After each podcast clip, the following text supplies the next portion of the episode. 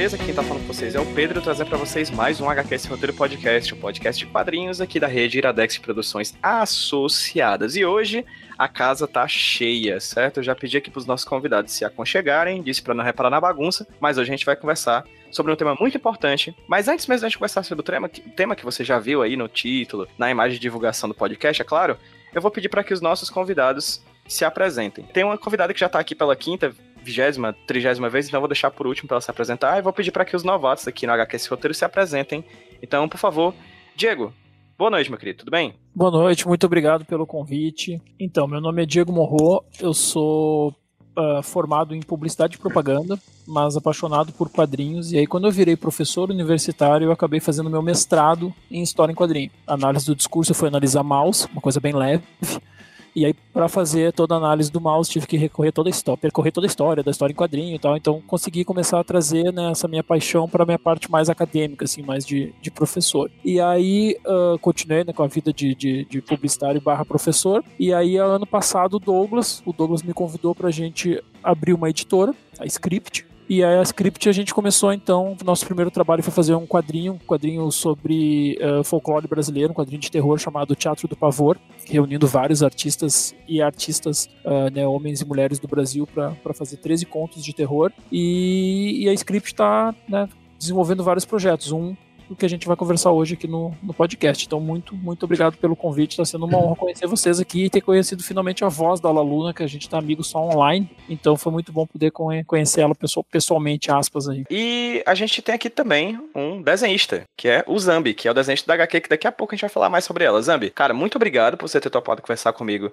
aqui pro HQ Esse Roteiro. É uma honra danada. E fala para quem tá ouvindo a gente quem é você. Oi, gente, boa noite, tudo bem? Uh, em primeiro lugar, obrigado pelo convite, pela oportunidade de participar aqui com vocês. E meu nome é Sandro Zamboni, eu assino como Zambi. Eu trabalho com ilustração jornalística já há 25 anos, acho que já passou de 25 anos. Trabalho também com ilustração, com infografia, trabalho com ilustração para capa de livro. Eu trabalho também com quadrinhos. Eu tenho a tirinha Sir Holland o Bravo, uma tirinha de humor de medieval RPG. E atualmente eu estou entrando nesse projeto aí de cabeça com o Diego e o Douglas para contar a verdadeira história do, do que aconteceu mesmo na criação do Batman. Show de bola. E como a gente falou a palavra-chave Batman, claro que eu tinha que trazer a minha amiga especialista no tema, já gravou vários programas sobre o tema aqui pro HQS Roteiro, Laluna Machado. Oi, Laluna, tudo bem? E aí, cara, já virei sócia proprietária da HQS Roteiro. Eu acho que sim, a gente pode dar continuidade, inclusive, nos papéis. Quando terminar aqui, a gente conversa sobre isso. De toda forma, Laluna, a gente gravou um papo já faz poucas semanas, né? Sobre, sobre, um, sobre o, o berço da criação do Batman. Quando a gente conversou lá, você disse que toda vez que eu te perguntava quem você era, você tinha uma coisa nova no currículo. E agora, você tem? Tem.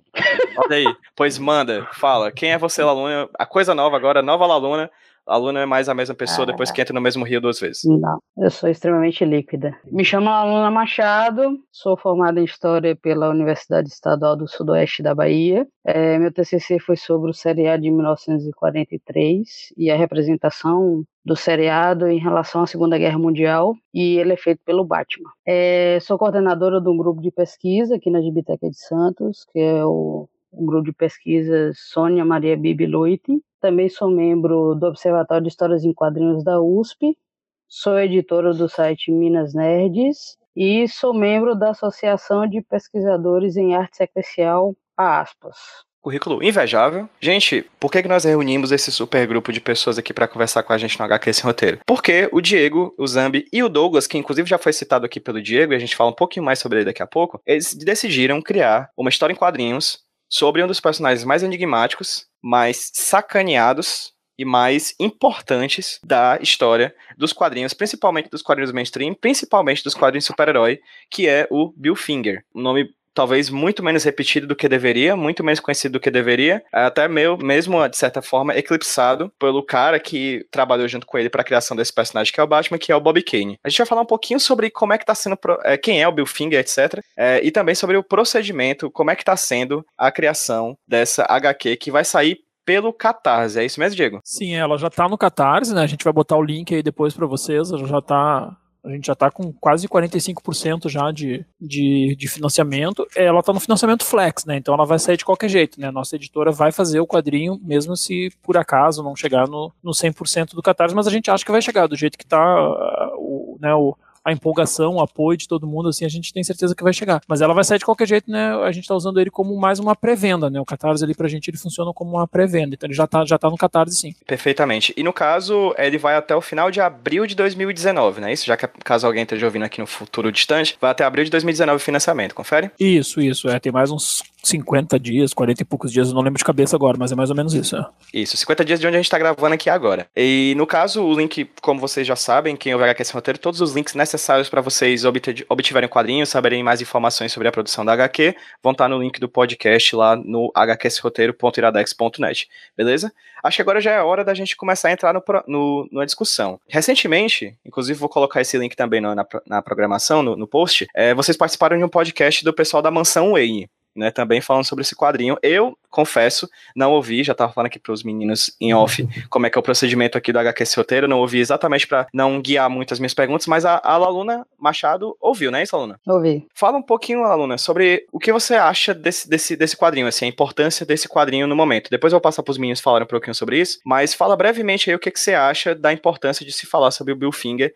em uma HQ desse porte. Eu acho que é o seguinte, quando quando eu comecei a pesquisar, né, por causa do TCC em relação ao Batman, os autores, né, teóricos sobre quadrinhos, eles já realmente já acreditavam o Bill Finger em suas produções, né? O Carlos Patati, o Grant Morrison, né, a própria biografia do Will Eisner, eles realmente já falavam na importância do Bill Finger, né? Na cocriação do Batman e no que ele se tornou, basicamente. Né? Que tudo que a gente tem de, do universo ficcional que envolve o personagem saiu da cabeça dele, né? Eu acho que hoje, no contexto que a gente tem, onde já foi moldado certas biografias, até biografias em quadrinhos, que é o caso dos criadores do Superman, do Stan Lee e tudo mais, eu acho que agora é super importante, ainda mais com o aniversário do personagem de 80 anos, externar isso para o público em geral. Porque quem está dentro da pesquisa acadêmica em relação aos quadrinhos já, já tem uma certa dimensão desse tipo de coisa, né? E o público em geral, basicamente, só ficou sabendo da existência desse cara quando ele começou a ser acreditado no Batman vs Superman na série né, que aí as pessoas começaram a, a ver né, o nome dele ser externado assim como co-criador do Batman. Então eu acho que esse tipo de material, até porque pela mídia que ele está utilizando,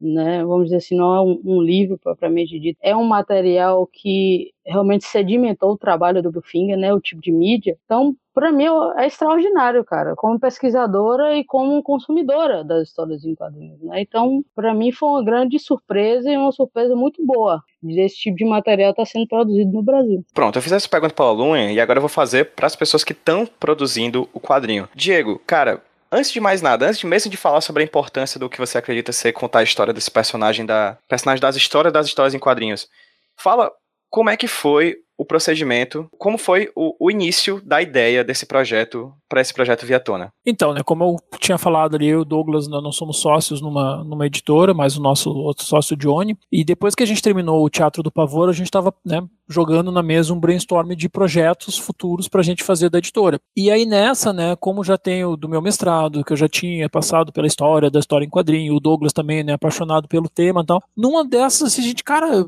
ano que vem, 80 anos do Batman, que a gente começou essa conversa, né, ano passado. Né? Para quem tá nos ouvindo no futuro, começamos a conversa em 2018. E a gente, né, foi num, um, tipo, né, um, uma ideia óbvia, assim, ó, ano que vem é os 80 anos do Batman. E se a gente contar a história do Bill Finger? Né? Se a gente começar, então, né, a fazer... E aí, nisso, né, pintou o quadrinho lá sobre o Schuster, né, e a gente olhou, ó, dá, né, já tem um aqui indicando que dá, que tem uma ideia boa tal, né, foi feito, eu acho que dá pra gente fazer por aí.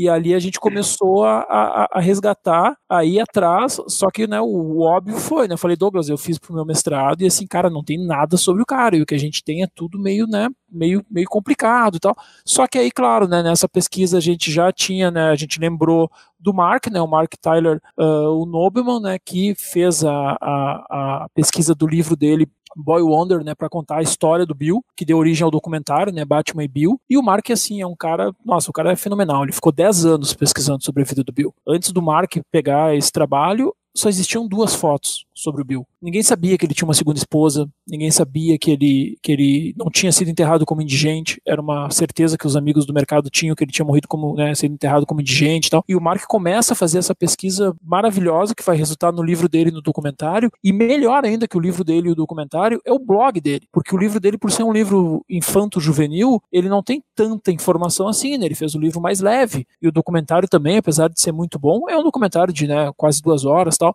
Agora, o blog do Mark, tu tem todas as entrevistas, apontamentos, sabe? Assim, o cara, ele foi na casa onde o cara morou tal. E, né, como eu falei lá no, no Mansão N, a gente pode se exibir um pouquinho aqui. Eu entrei em contato com o Mark, entrei em contato com a Atena, que é a neta do, do Finger, né, a Atena Finger, os dois foram super queridos com a gente, né, deram a benção deles, assim, o Mark tá nos ajudando, ele falou, olha, qualquer coisa que vocês precisarem, me manda e-mail, me manda tweet, né, pra gente ficar trocando ideias, se tiver alguma dúvida, alguma coisa, eu até brinquei e falei, Mark, esquece, porque teu, né, não tem como, a pesquisa que tu fez, tá tudo ali, a gente quer, o exame, né, Diego, o, como é que era a roupa do Bill e tal, a gente vai lá e tem uma entrevista com o Gardner Fox explicando como é que o Bill se vestia, sabe, tá nesse nível de detalhe, assim, a, a pesquisa do Mark. Então os dois né, tão, tão, né, nos deram a benção deles, a benção deles para a gente poder fazer o projeto. Ele está nos ajudando e foi assim, sem ele era impossível a gente fazer esse trabalho. Teria como tu falar sobre o Bill Finger sem passar pelo Mark, assim, o que ele fez foi, foi impressionante, assim, tá nos ajudando muito. Excelente. E você, Zambi, como é que você entrou nessa história, cara? Ah, pelo que o Diego falou, foi Uh, na cabeça deles passou assim, tem que ser o Zambi pra fazer isso. Foi o que eles me disseram. Daí aí chegaram me chamaram pra uma reuniãozinha e eu entrei na, entrei na jogada. Foi isso, Diego? Foi, foi isso. Quando a gente estava fazendo o projeto, né? Batemos o martelo, tá, vamos fazer. Tem aqui, a gente comprou o livro do Mark, a gente viu o documentário, gente, né, ok, quem é que a gente desenha? E aí, né, claro, uh, duas coisas assim, né, para os nossos ouvintes saberem, né? Nós somos amigos pessoais, né? Eu até fui eu e minha esposa, nós somos padrinhos de casamento do Zambi, vestidos de Coringa e Arlequina. O Zambi tem fotos para provar. Caralho. E o casamento foi temático, tudo. Mas independente da amizade, né, tenho admiração uhum. pelo Zambi artista, né? Então, quando a gente começou a pensar no projeto, eu falei, Douglas, olha só, o Zambi vai conseguir fazer isso, porque o Zambi ele tem um, uma característica muito legal no trabalho dele, que o Zambi consegue adaptar o traço dele, sabe? Tu pega a tirinha dele que ele citou agora, né? Tem um estilo, tu pega outros trabalhos dele, ele vai mudando o estilo. E como a gente queria alguém que trouxesse essa cara clássica, porque a gente tá falando num personagem que viveu nos anos 30, né, a gente começa a vida dele lá, né, quando ele nasce, tal, mas depois a gente vai, né, anos 30, anos 40, anos 50, então a gente queria dar essa cara da época, no traço, sabe? Para ter essa coisa bem de documentário mesmo, assim, sabe? Uma coisa mais, uh, aspas, clássico. E eu falei, eu acho que o Zambi é a pessoa para isso. Vamos falar com o Zambi. Marcamos um café os três, sentamos para conversar e quando, né, o Zambi topou na hora e logo depois ele já chega, acho que foi de noite mesmo, acho no outro dia, ele já mandou o primeiro estudo do Bill que a gente olhou e falou, nossa, é isso. Ah, não. Aquele dia eu cheguei em casa e já fui, já fui tra tratando de ver assim como é que vai ser o rosto do Bill na história. A primeira preocupação que eu tive foi essa, né? Eu tenho uma é pergunta pro Zambi, cara. Só levantando a questão, a Laluinha, como eu falei, ela ouviu a, o podcast do Mansão N, então ela meio que vai ser uma entrevistada entrevistadora aqui. Ela vai ter esse papel de coringa na conversa. Hã? Olha, caras, né? Opa, certo. Coringa?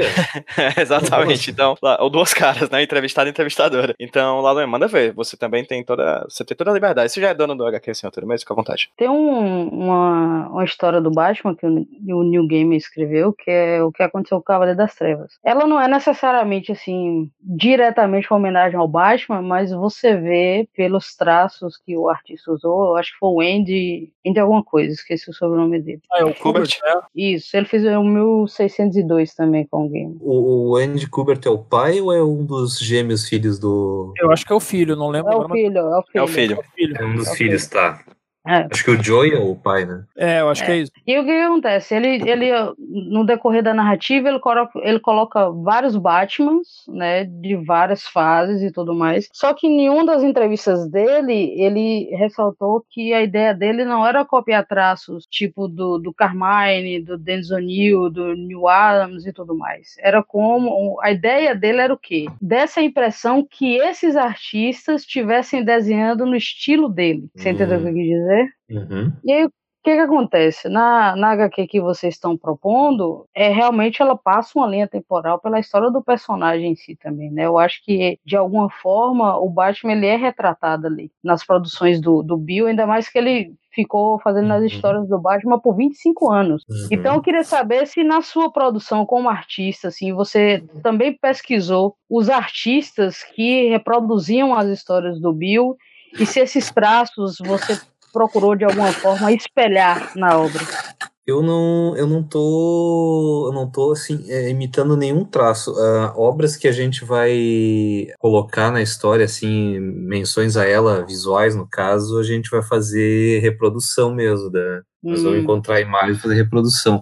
Eu tô trabalhando com o, o meu traço mesmo, comics, uhum. dando todo o estilo de, da, da época, no, tanto no mobiliário, no visual, no, na postura, corte de cabelo, o visual de 1938, para ambientar o, leitor nessa época, para o pessoal se introduzir mesmo, sentir o clima. Mas eu estou usando meu traço pessoal, que para mim acaba sendo mais rápido do que eu ter que ficar me adaptando para cada traço de cada artista diferente. Então, a gente não está com muito tempo para eu poder ficar fazendo essas transformações com muita frequência. Eu optei por trabalhar no, no meu estilo que é mais confortável para mim. Eu acho até melhor que, tipo, traz uma representação nova, né? Ao que a gente uhum. é acostumado a ver em relação ao universo do Batman, né? Então, essa é. pergunta da, da Laluna, a gente, né, na hora que a gente estava fazendo o brainstorming já com o Zambi, a gente discutiu isso, né? Vem cá, será que é legal o Zambi, já que o Zambi tem essa qualidade magnífica de mudar o traço, será que é legal o Zambi ir mudando o traço ao longo do quadrinho, né? Anos 30, 40, né? Brincar com essa coisa da evolução. E aí nós três ali, no, como já vai ter recortes que o Zambi citou aí, né? A gente já vai usar muitos traços diferentes junto do quadrinho, para né? Vai ter a capa do Batman tal, vai ter a capa da, da do,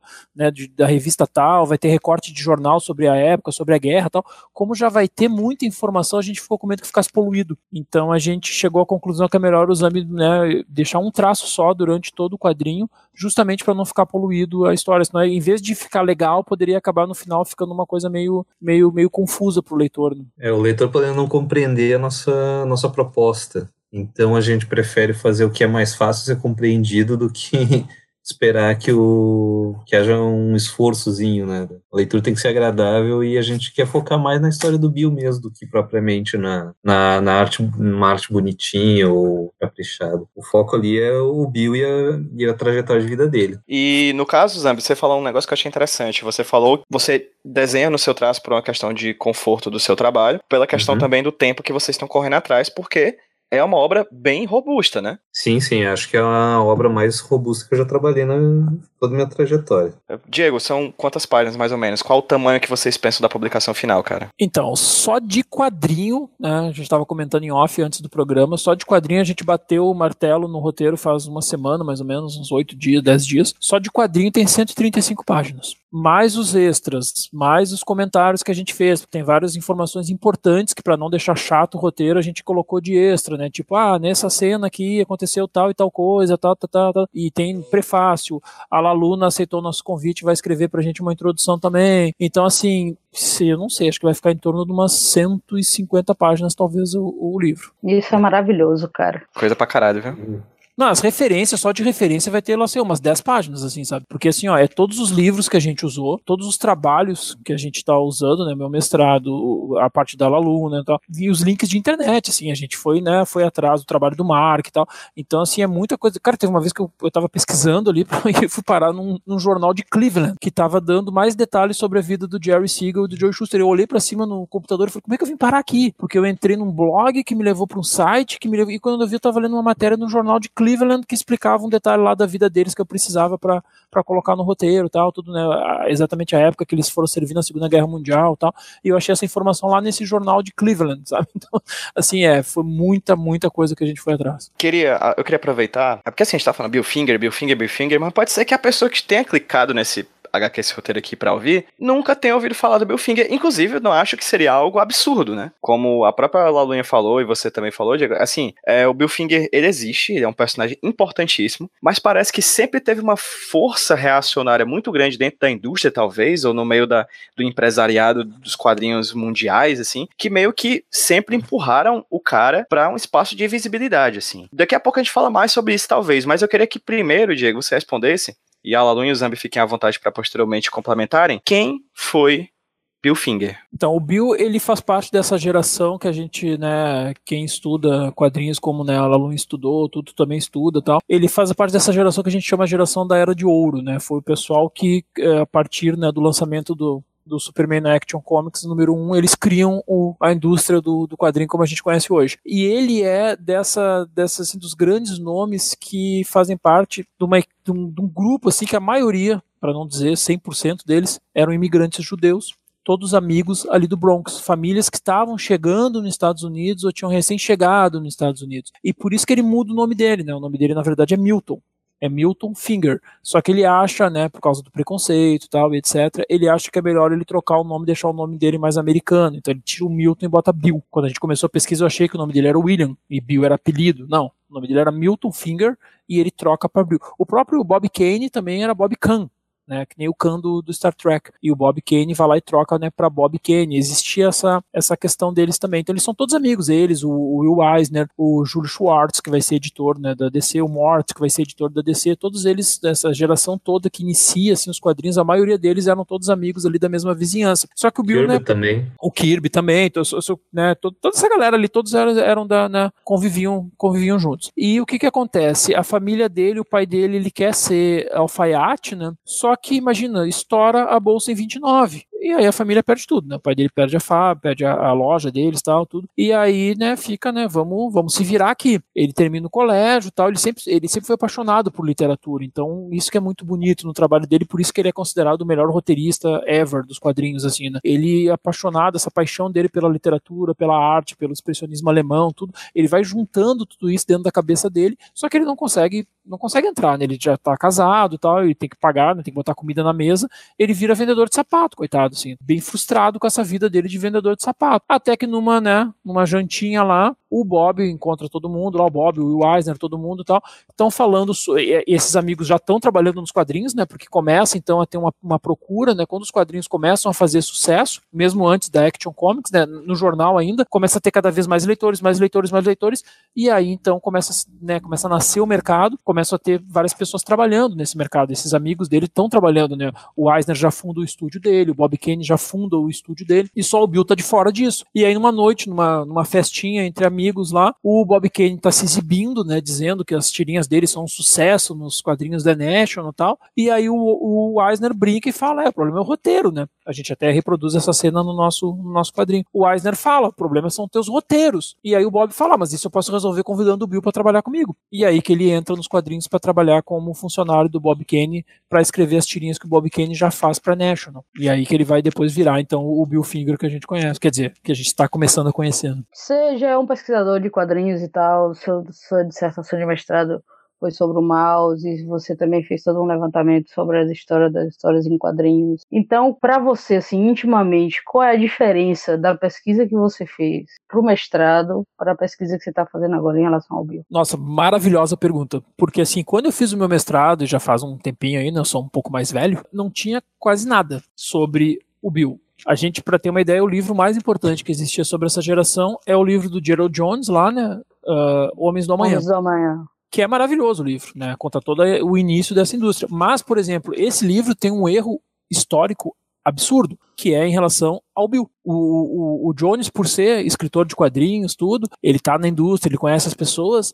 Quando ele vai, quando ele chega na parte da criação do Batman, ele faz uma página inteira linda explicando por que, que o Bill conseguiu criar o Batman de maneira tão maravilhosa, porque o Bill já era pai. Então ele conseguiu ter esse olhar de um homem mais velho, do, diferente dos seus colegas, que já era pai, então ele teve essa visão da criança. Sabe, ele faz um texto lindo explicando que o Bill já era pai, por isso que né, ajudou na criação do Batman. Ele botou, além de, claro, ele ser um ótimo escritor, ser apaixonado por literatura, ele trouxe tudo isso pro Batman e tal. E eu lembrava disso na minha cabeça, né, porque por causa do mestrado. Quando a gente foi começar agora a pesquisa, aí eu fui atrás do né, livro do Mark, pesquisa do Mark e outras, outras fontes, o documentário e tal. Quando eu comecei, né, a gente, quando a gente sentou para fazer a linha do tempo, eu e o Douglas para fazer o roteiro, eu comecei a escrever e, né, já na minha cabeça, assim, ah, não, o, Fred, né, que é o filho do Bill, o Fred, né, já estava vivo em 39 e tal, não sei o quê. Só que aí quando eu vou pesquisar a parte da vida do Fred, que já faleceu, né, ele faleceu nos anos 90, eu olhei, Douglas, não tá fechando a data, cara. Porque o Fred morreu com tantos anos, menos tanto. Não tá fechando a data, tem alguma coisa errada. E a gente começou a pesquisar, pesquisar, até que a gente achou a data de nascimento do Fred e tudo. E realmente, o Jones comeu bola. Quer dizer, o livro que até então era o livro mais importante do, do, do né, do, sobre esse momento, e para nós, no caso, né, que está fazendo uma pesquisa sobre o Bill, seria a maior fonte de informação para a gente, estava errado. Porque, ah, não foi que, que o Jones não sabia tal, é porque assim, não existia quase nada sobre o Bill. Então ele deve ter conversado com pessoas da época, lá saiu o Jerry Robinson tal, que de cabeça o cara dizia, não, é, o Bill tinha o Fred e tal, sabe? Então, assim, não existia uma pesquisa aprofundada sobre a vida do Bill. E, esse é um período muito que agora a gente está começando a descobrir mais coisas da época, desde documentos até entrevistas e etc, etc. Então a relação da pesquisa de agora com o meu mestrado é que agora foi mais, aspas, fácil no sentido de ter mais acesso às informações. Por exemplo, né, poder entrar em contato com o Mark na época do meu mestrado, eu nunca conseguiria entrar em contato com ele, né? A gente não tinha essa questão das redes sociais e etc. para poder entrar. Imagina como é que eu ia conseguir achar o, o, escritor nos Estados Unidos que escreveu o livro, sabe? É, hoje não, hoje eu mandei um tweet pro cara, o cara ficou meu amigo e a gente tá trocando e-mail, sabe? Então, assim, a, a vida hoje para pesquisar nesse sentido tá muito mais fácil do que foi na época que eu fiz o mestrado. Eu quero aproveitar o que tu disse, Diego, para já pegar um gancho de uma pergunta que eu tava afim de fazer isso para você há um tempo, eu já até meio que deixei claro na minha pergunta anterior. Você falou que é muito difícil achar coisa do Bill Finger ao ponto de o livro mais importante que trata do Bill Finger trazer uma informação completamente equivocada como é que você apresentou. Por que, cara, que o Bill Finger é esse personagem tão enigmático? Qual o problema? O que foi que aconteceu para esse cara ser um personagem tão relevante, na mesma proporção, talvez, de que tão invisibilizado, 80 anos depois de ter criado um dos personagens mais importantes da cultura pop mundial? Então, é que acontece assim, é, é tipo a tempestade perfeita, né? Sabe o que o pessoal fala, né? Quando né, vai acontecer alguma coisa que tem vários fatores que se juntam e dá uma merda muito grande. O que que acontece? Vamos lá. Primeiro, ele já trabalhava pro Bob, tá? pro estúdio do Bob. E isso desde a época do, da galera da era de platina, que vem antes deles, né? Antes dessa geração da era de ouro, existe a era de platina dos quadrinhos, que vai apresentar personagens como o Tarzan, Flash Gordon, etc. Como é que funcionava? Já era prática o estúdio, por exemplo, do Alex Raymond, que fazia o Flash Gordon. Aqui, nós, nós quatro aqui somos amigos, o meu estúdio, né, o estúdio do Diego, começa a fazer muito sucesso. Eu não tenho tempo de desenhar, eu não tenho tempo de escrever todas as histórias. Então eu vou contratar vocês três para fazer para mim, mas o nome do estúdio é Diego, eu que vou assinar. Tudo bem, era assim que funcionava, era uma prática do mercado. As pessoas eram contratadas pelo artista, que era o nome do, do estúdio. Então, foi isso que aconteceu, o primeiro fator. Só que aí tem uma sacanagem. O, o, o Bill, ele não entra depois que o Batman já está criado. Ele cria o Batman. Ele, cria, ele muda até o desenho. O filho da mãe do Bob Kane não fez nem o desenho, porque o primeiro desenho que ele traz pro Bill é tão ruim que o Bill faz todas as sugestões para mudar e virar o Batman. Há uma diferença muito grande aí. A injustiça é, o Bill não foi uma pessoa que foi contratada depois que o Batman já existia. Não, ele está desde o momento do brainstorm do nascimento do Batman. E se tu for botar assim, fazer uma, né, botar num, num, papel, fazer duas colunas assim, o que que o Bill fez, o que que o Bob Kane fez, a coluna do Bill vai ficar com dois mil itens e a coluna do Bob Kane vai ficar com um único item, nome do estúdio. Só isso.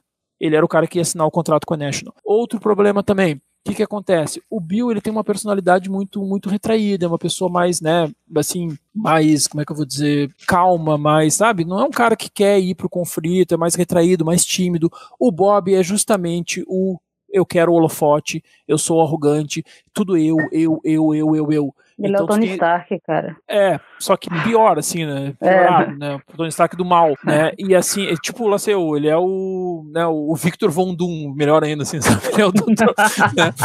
Sabe? Ele é esse cara que ele é melhor que todo mundo, ele é, e assim, quer dizer, isso porque se o Bill fosse que nem o Jerry Robson, que é né, o menino que vai começar a desenhar depois e cria o Robin, todo mundo, tal, que para mim os dois criadores de toda a mitologia do Batman é o Bill e o Jerry, não o Bob, né? O Jerry não, o Jerry já tinha uma personalidade diferente. O Jerry ele vem, ele tá fazendo faculdade, ele já tem um outro estilo de vida, família né, mais abastada, tal. Então o Jerry tinha uma personalidade que desde o início ele peitou o Bob, nunca deixou o Bob fazer sombra nele, mas o Bill não.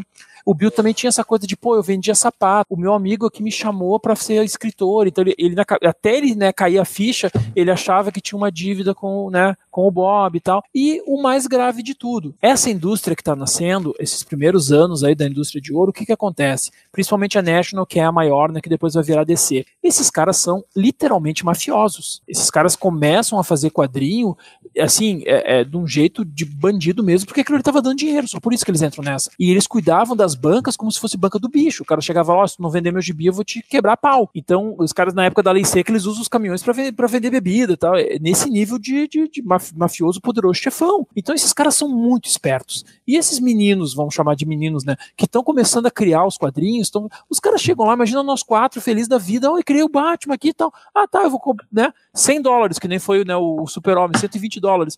A gente vende. E esses caras foram devorados por esses, por esses empresários. Os caras fizeram esses guris né, destruir esses meninos. Eles, eles né, é, não, não, fora o Bob Kane, por que, que o Bob Kane não aconteceu isso? Porque o Bob, o pai dele era da indústria. O pai dele trabalhava na indústria gráfica, então o pai dele sabia das maracutaias. Quando o, o Bob leva o Batman para National e a National fala: "OK, vou comprar", no dia seguinte, o Bob tá lá com o pai e um advogado. Então, assim, o Bob já entra diferente. O Bob é a única pessoa dessa geração que ganha dinheiro porque ele consegue fazer isso diferente. Depois, o criador da Mulher Maravilha, que também é, é, né, é professor universitário, advogado também, tá, psicólogo, tá. O, o, da Mulher Maravilha também consegue fazer uma negociação um pouco melhor, e a gente vai ter depois só o Stan Lee, porque é sobrinho do dono, é outra história. Né? Então, tudo isso, todos esses fatores fazem o Bill acabar sendo esquecido. E aí depois entra o fator mais grave de todos, que é quando fica claro o que está acontecendo, a gente já tem há muitos anos de Batman. E aí entra uma questão legal, né? E uma questão legal barra financeira. Quanto que a Warner está devendo para esse cara. E aí, por isso que se arrasta durante décadas, e depois mais para frente do programa a gente pode voltar no tema, mas assim, começa a ter um problema financeiro barra, né,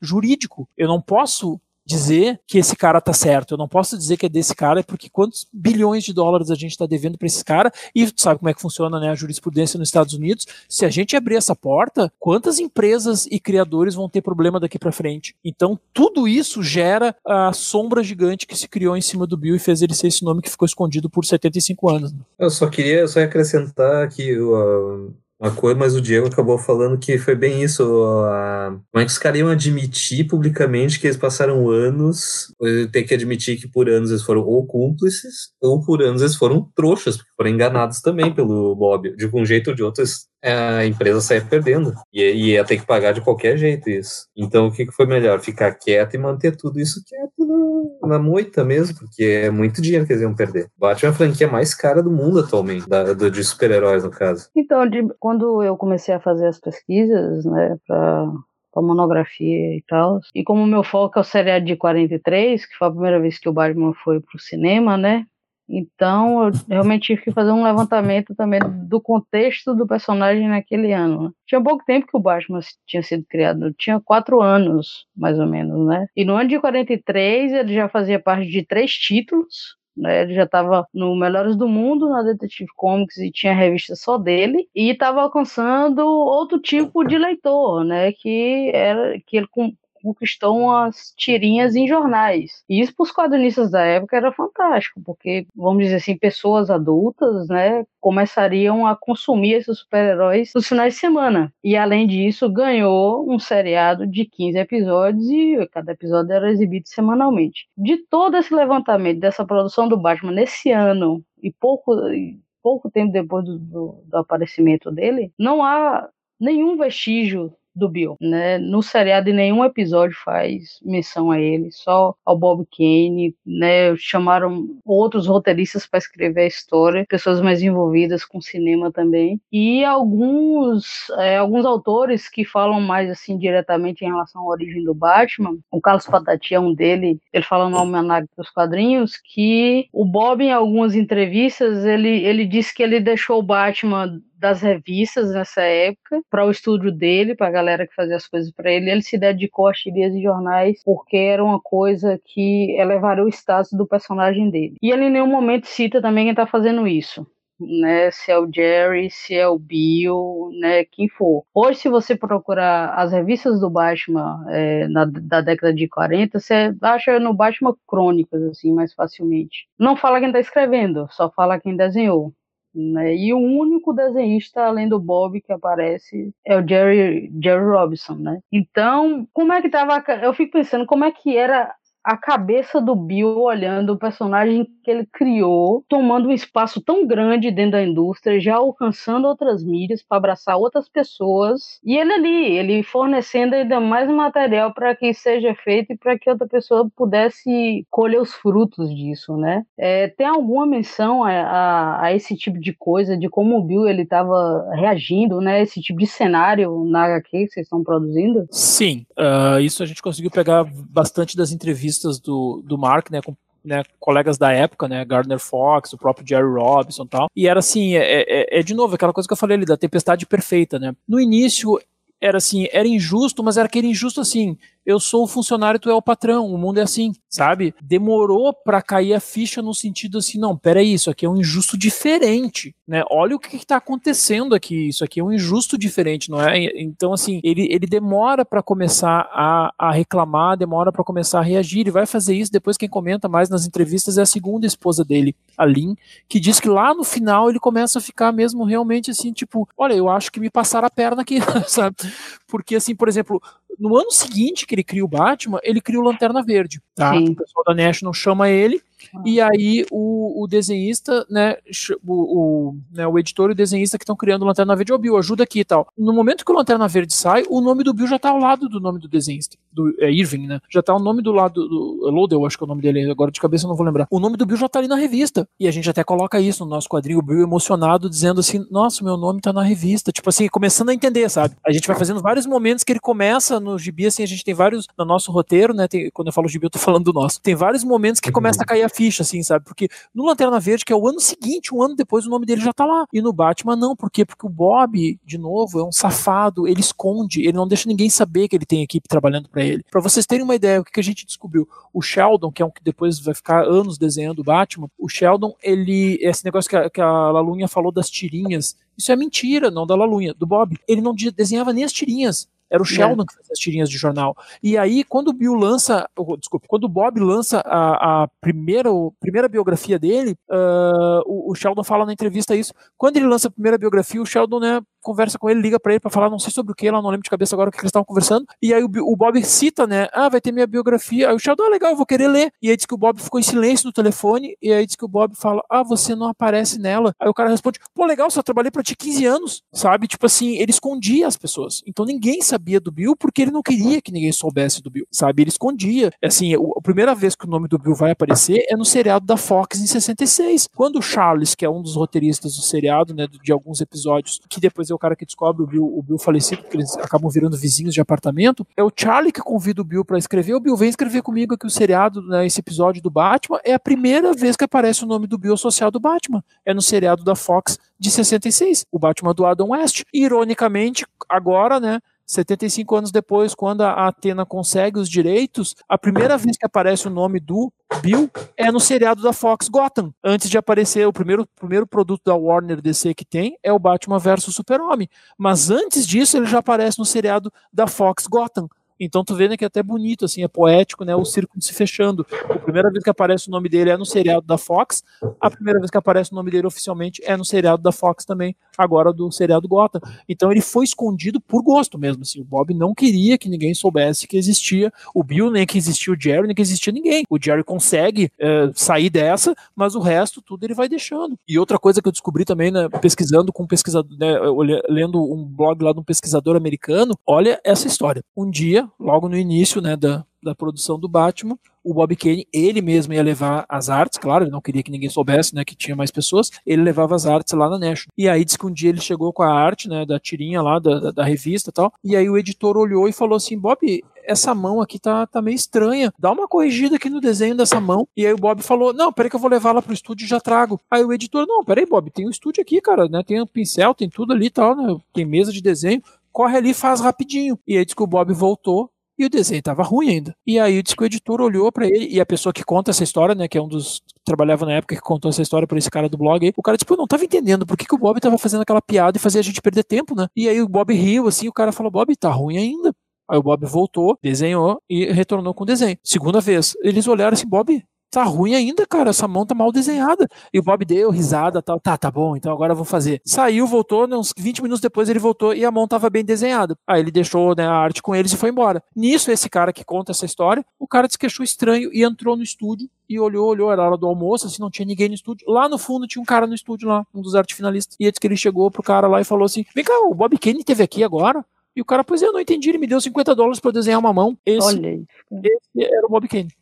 Sabe? Ele não desenhava nada, nada. Dá pra gente, assim, ó, é ruim a gente fazer essa afirmação porque, né, não existe como eu provar isso, mas pela pesquisa que a gente fez, pelos comentários das pessoas, cara, eu posso dizer assim, ó, tranquilamente que esse cara nem o desenho fazia, nunca fez nem o desenho. Imagina Existe criar um nome uma, pra isso, né? Sim, sacana. O. Will Eisner fala muito mal dele em algumas situações, cara. Todo mundo Do jeito fala mal. dele, né? Do jeito classudo, né? Sim. Mas senta a lenha, meu. Ele, Ah, ele quando, ah, quando o seriado ah. do Batman faz sucesso nos anos 60, ele aproveita, claro, né? E ele começa, imagina, tá, tá tendo pop art, então ele começa a fazer uns quadros do Batman, né? Que são reproduções, na verdade, dos quadrinhos, né? Pra entrar no clima pop art, e ele começa a desenhar uns palhaços. Porque ele diz que ele, né, já que foi ele que criou o Coringa, que é mentira, e ele começa a fazer uns palhaços. E esses palhaços começam a vender, mas assim, ó, muito, muito caro. Os quadros começam a vender nas galerias de arte nos Estados Unidos, principalmente em Nova York. O que que acontece? Uns, alguns anos depois, um artista processa ele. Nem os palhaços ele desenhava. Ele contratou um cara para desenhar os palhaços para ele, ele vendia os quadros dizendo que era dele. A Laluan chegou a falar em off, inclusive comigo, enquanto a gente tava conversando, sobre o fato de na televisão, por exemplo, era preto e branco, né, Laluana? Tinha um grafite azul, é isso? É porque assim, quando no, no Cruzada Mascarada,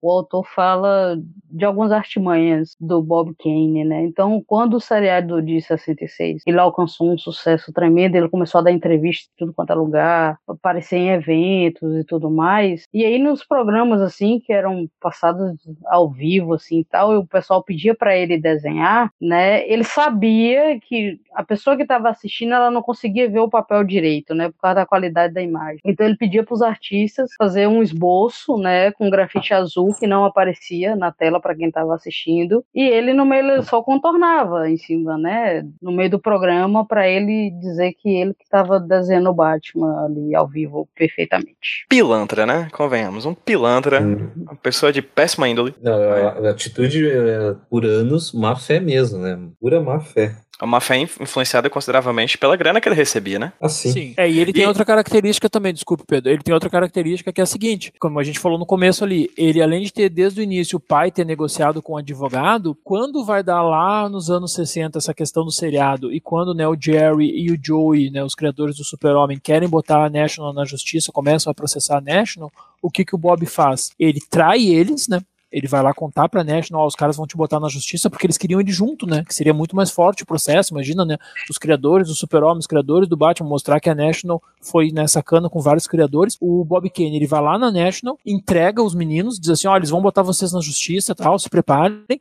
E o que que ele faz? Ele renegocia, aí a National já é DC, né? Ele renegocia, ele chega pro, pro, pro Jack, se não me engano, acho que é Jack Warner mesmo. Ele chega pro Jack Warner e diz assim, ó, a gente vai ter que renegociar o meu contrato. E aí o cara fala, não, tu tá maluco, né? O teu contrato já existe e tal. Ele disse, não, é que eu era menor de... Ele mente, né? Ele diz, eu era menor de idade quando a gente fez o contrato, então meu contrato não vale nada. E aí, pra evitar, né, já que tava vindo o processo do Super-Homem, pra evitar um escândalo, a National DC renegocia o contrato dele, porque como eles são imigrantes, tudo, toda a documentação deles era uma confusão, tudo ele aproveita isso para dar essa cartada, esse blefe dizendo que era menor de idade na época do contrato em 39 e ele renegocia, ou seja, ele consegue ganhar mais ainda dinheiro com Batman em 66 depois né, do seriado, porque ele faz essa renegociação com a, com a editora. E de uma vez só ele golpeia tanto os colegas de trabalho quanto a própria editora, né? Ele, ele unicamente é o que sai ganhando disso tudo. É, isso inclusive acho que é demonstrado naquela, naquela HQ que saiu no- recentemente, né? Do. a- Joey Shuster? ah, exatamente. A história É, secreta aparece- de Joe Schuster, né? Isso aparece. Aparece essa cena.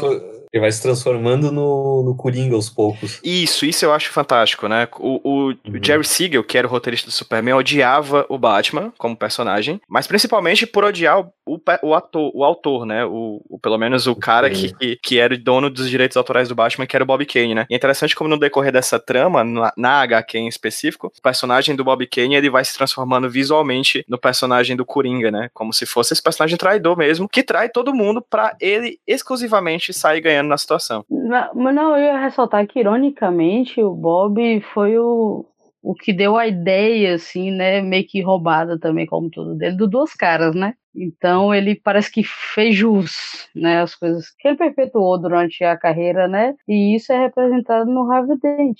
A gente falando aqui da comparação com o Coringa, então, toda vez que eu desenho o, Bob na, na HQ, eu não consigo não imaginar o rosto do Coringa nele, porque toda vez que eu faço ele conversando com o Bill, é, o rosto dele parece que tá debochado, não sei, dessa impressão que eu tenho dele, sabe? Ele parece que tá tá brincando com o Bill e com as outras pessoas, como se fossem todos os bonequinhos, né, o bel prazer dele. É, não tem como não comparar ele com uma espécie de raposa. Quando a gente começou a fazer a história, eu né, falei assim, Zambi, assim, ó, é, pra mim ele é o Duas Caras, mais que o Coringa.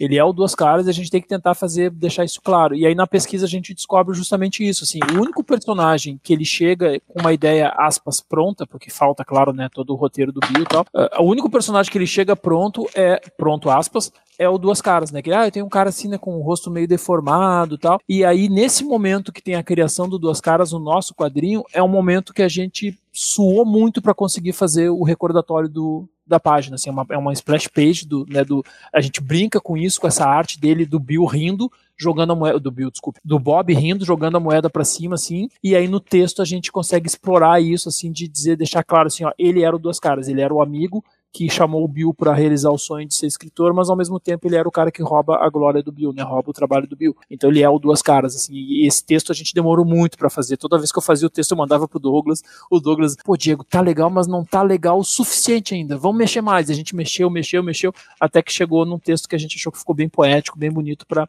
retratar isso, né? Que a, que a Lalunha comentou dele ser o ele é o duas caras, assim, ele é o cara que, né, por um lado é amigo e por outro lado é o sacana que, que rouba o, dinheiro, a glória, o trabalho do, do Bill. Ele era um estelionatário, meu. O cara que, tipo, já nos anos 80 ele inventa com um negócio de uns esboços que ele tinha idealizado o Batman quando ele tinha 13 anos. E dos negócios assim muito sem noção para legitimar algo que ele não fez. E aí posteriormente, alguns anos depois, ele lança a biografia dele e tal, e em algumas páginas da biografia ele assume, entre aspas, o papel do Bill, mas não acredita devidamente. Então, eu não acho que a pessoa assim, já tô pra morrer mesmo, e vou morrer rico, entendeu? Então, e o cara já morreu, então não faz diferença. Depois, pelo menos um parágrafo aqui, né, falando desse cara que fez toda a minha fortuna e eu não estendi a mão para ele. É, no documentário do Batman e Bill aparece é, bem essa parte, assim, né? O Mark, ele, ele é muito educado, né? Na hora que ele fala dessa coisa, da, do, essa mentira do Bob, né? Dizendo que ele tenta depois dizer que já tinha criado o Batman antes, quando tinha, né? Quando era criança e tal. E assim, é uma furada, porque quer dizer, o Batman teria existido antes do Fantasma, antes do Super-Homem, sabe? Então, assim, cara, não sabe? não uhum. tem como encaixar isso na, na, na, cronologia da evolução dos personagens, né? E se tivesse, por que, que tu não apresentou ele? Por que, que tu ficou fazendo outras tirinhas em vez de apresentar ele? Sabe? Não teria a menor lógica isso. E aí, quando né, ele vai lançar essa biografia pegando o hype né, do filme do Tim Burton, lá em 89, aí ele faz isso, né? Que a Lunha comentou, né? Ele chega e diz assim, né? Olha, uh, é, é, eu acho que o Bill talvez tenha participado de uns 70% do Batman, assim. É, porque é... também o Fred tava no pé, né? O Fred ainda estava vivo e tava tentando de alguma forma acreditar ele no filme do Tim Burton, né? Sim, sim, exatamente. Bob Kane é tão safado, tão safado que eu vou admitir um erro aqui. Eu criei um grupo no WhatsApp pra gente conversar e botei a foto dele. Como capa, a Lalunha me puxou minha orelha, mas eu não mudei porque eu queria admitir que meu erro em rede nacional. Então, Bob Kane, você é tão safado que até isso você me tira. Vou até o ícone do nosso grupo ali. Exatamente, já já vou mudar. Mas enfim, Zambi, eu vou puxar, cara, de uma coisa que você falou aí, sobre o fato de você estar tá uhum. desenhando o Bob Kane a partir de uma ideia de um cara que seria esse personagem é, sacana, etc. Falando sobre a tua pesquisa de desenho, cara, como você falou, você tá falando em 2019 de um período uhum. 80 anos no passado. Você tá falando hoje, com seu traço de hoje, sobre um período de 80 anos no passado, desse, desse personagem e dos personagens que esse personagem criou, né? Do, do Bill Finger e de tudo que tá ao redor desse cara, que ele não criou só o Batman, ele criou uma cacetada de personagens. Daqui a pouco a gente pode até falar mais sobre isso. Como é que tá sendo a tua pesquisa, cara, para realizar isso tudo? O Bruno já chegou a falar, inclusive, das descrições de algumas entrevistas que o, que o Mark re realizou sobre o personagem. Mas como é que tá sendo, de fato, colocar isso no papel? Você chegou a falar aqui em off que já tem mais de 30 páginas desenhadas, né? Como é que uhum. foi realizar, como é que está sendo realizar, como é que está sendo recriar esse universo, tanto real quanto ficcional? Assim, Pedro, uh, a gente.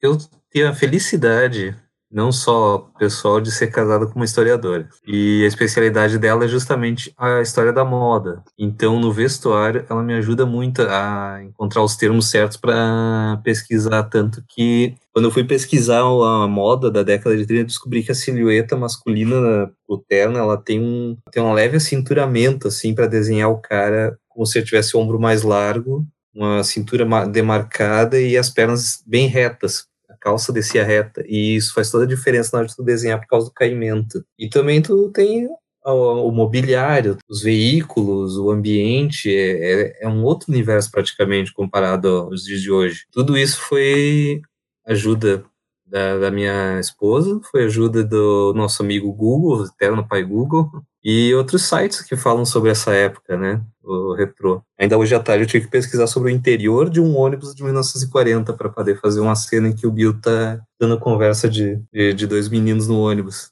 Tu acabou de fazer coraçãozinho aqui agradecendo que eu mencionei ela. Oh.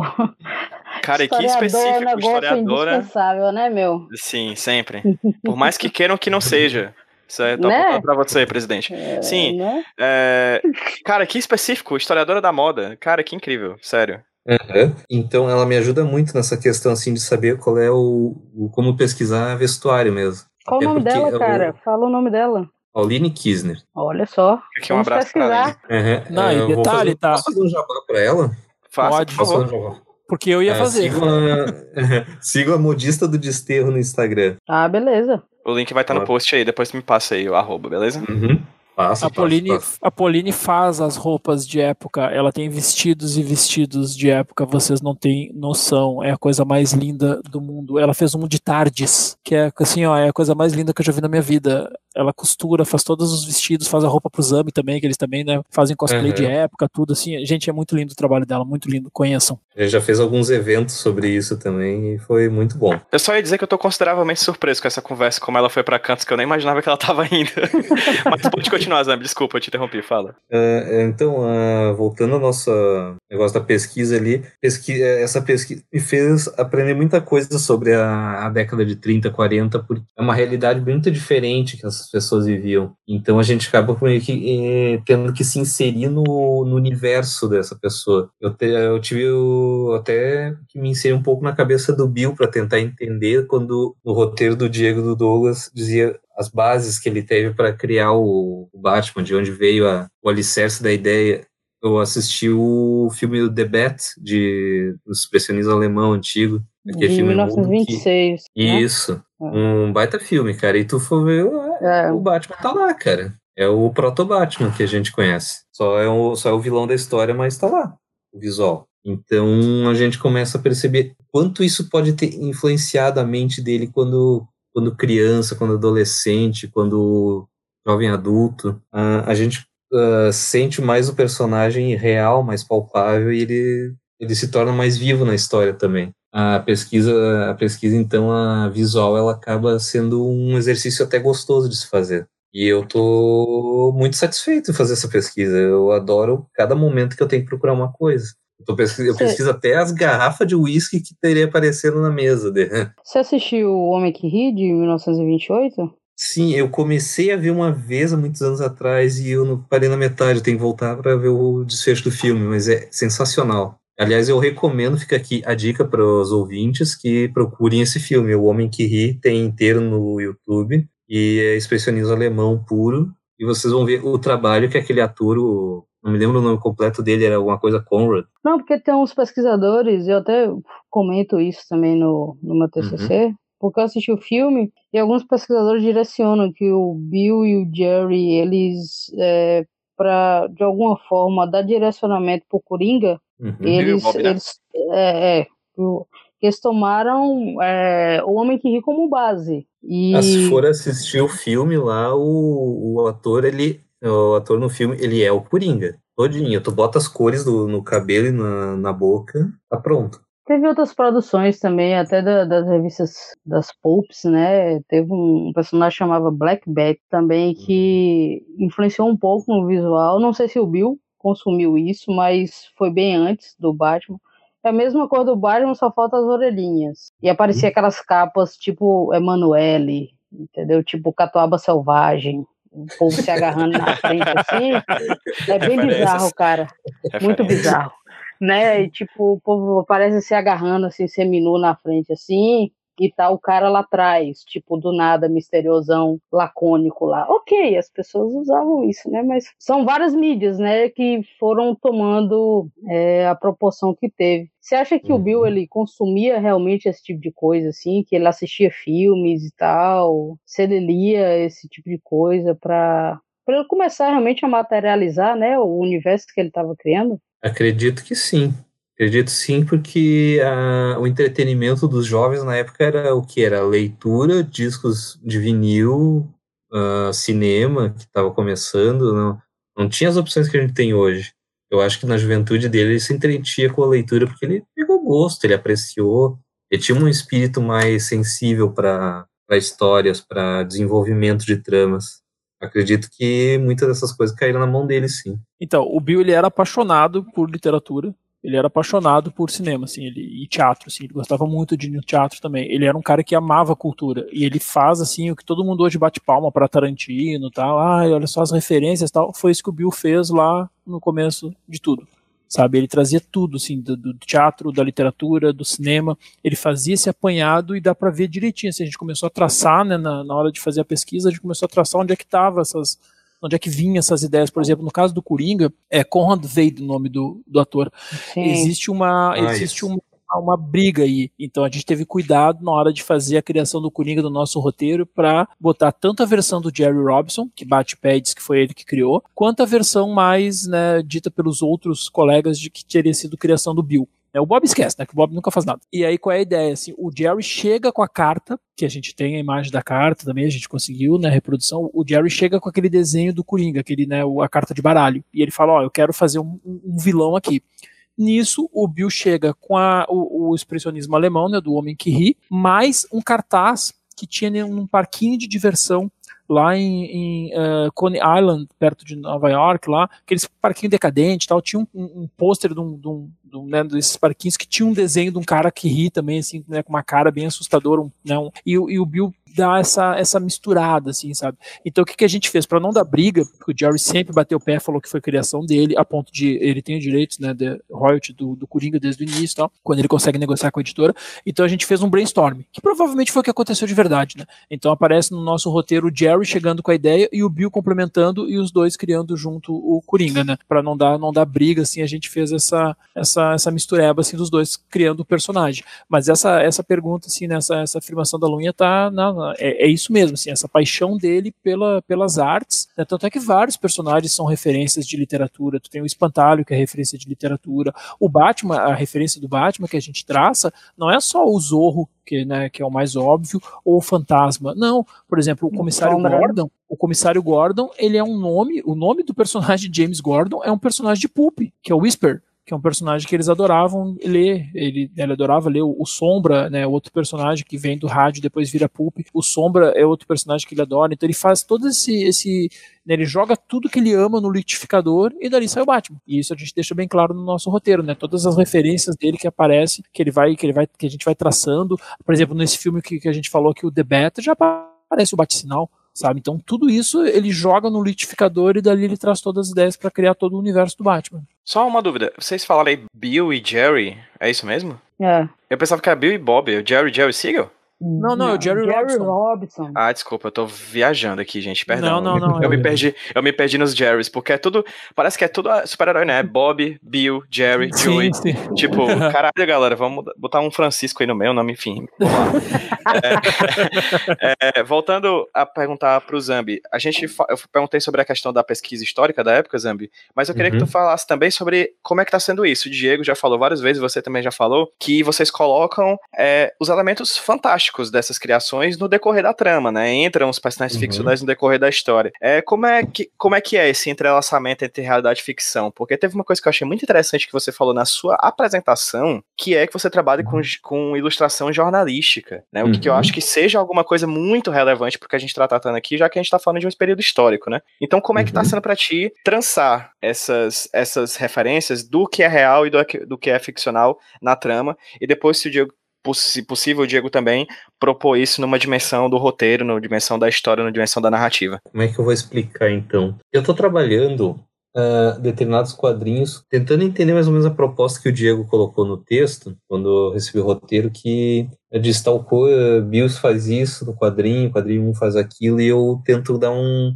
Em alguns momentos dá um clima mais onírico para parecer que é a, é a, mente do Bill trabalhando, então já não, não há limites ali. Tanto que são páginas que são splash pages, no caso, que é aquela que não tem quadrinho, não tem, não tem divisória, nada, sabe? eu procurei referência no estilo que o Bill Will Eisner fazia nos graphic novels dele, que fazia aquelas páginas um monte de ação acontecendo ao mesmo tempo. O brainstorm dele de explicar para o Bob, né, tira, tira essas asas ridículas e bota uma capa, tira essa cor viva e bota uma cor preta. Essa parte eu fiz bem como se fosse uma coisa meio surreal dele mexendo com as mãos no, no personagem mesmo. Eu estou trabalhando com essa ideia de que em determinados momentos tem aquela aquela normalidade tão organizada que o quadrinho fica reto, assim, chato, para fazer uma diferença com o que era a realidade dele antes de trabalhar com o Bob, com o, o que foi depois quando ele começou a criar os roteiros dele. A, a parte de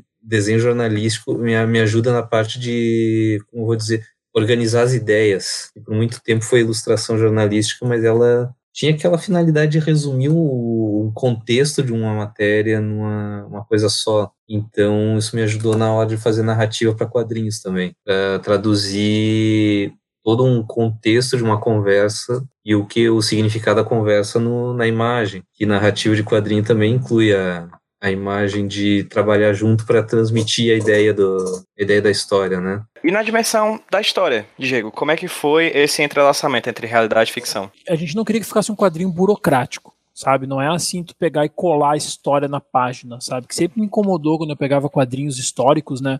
Parece que tinha uma preguiça no sentido de, de né, aproveitar as ferramentas do quadrinho. O quadrinho é uma mídia maravilhosa, que a gente pode fazer uma coisa lúdica, né, que o Zambi falou, a gente pode ter essa questão do, sabe, é texto e imagem se fundindo tal. Então ele tem a característica que é só dele, assim como o cinema tem a sua característica, a literatura tem a sua característica. Então a gente cuidou para todo momento fazer, traduzir o que está sendo o fato ali, né, o fato jornalístico, mas traduzido de uma maneira poética, né? Eu não, eu não preciso dizer assim, está chovendo, eu posso falar, ó, o céu está chorando, né? Tanto visualmente quanto na questão do texto. Então esse, cuidado a gente está tendo, assim, de, de todo momento que a gente tenta traduzir um fato real, mas não ser só simplesmente o fato ali no quadrinho burocrático, né, sem graça. A gente está tentando sempre uh, deixar mais bonito para o leitor, fazer o leitor se emocionar mais, assim.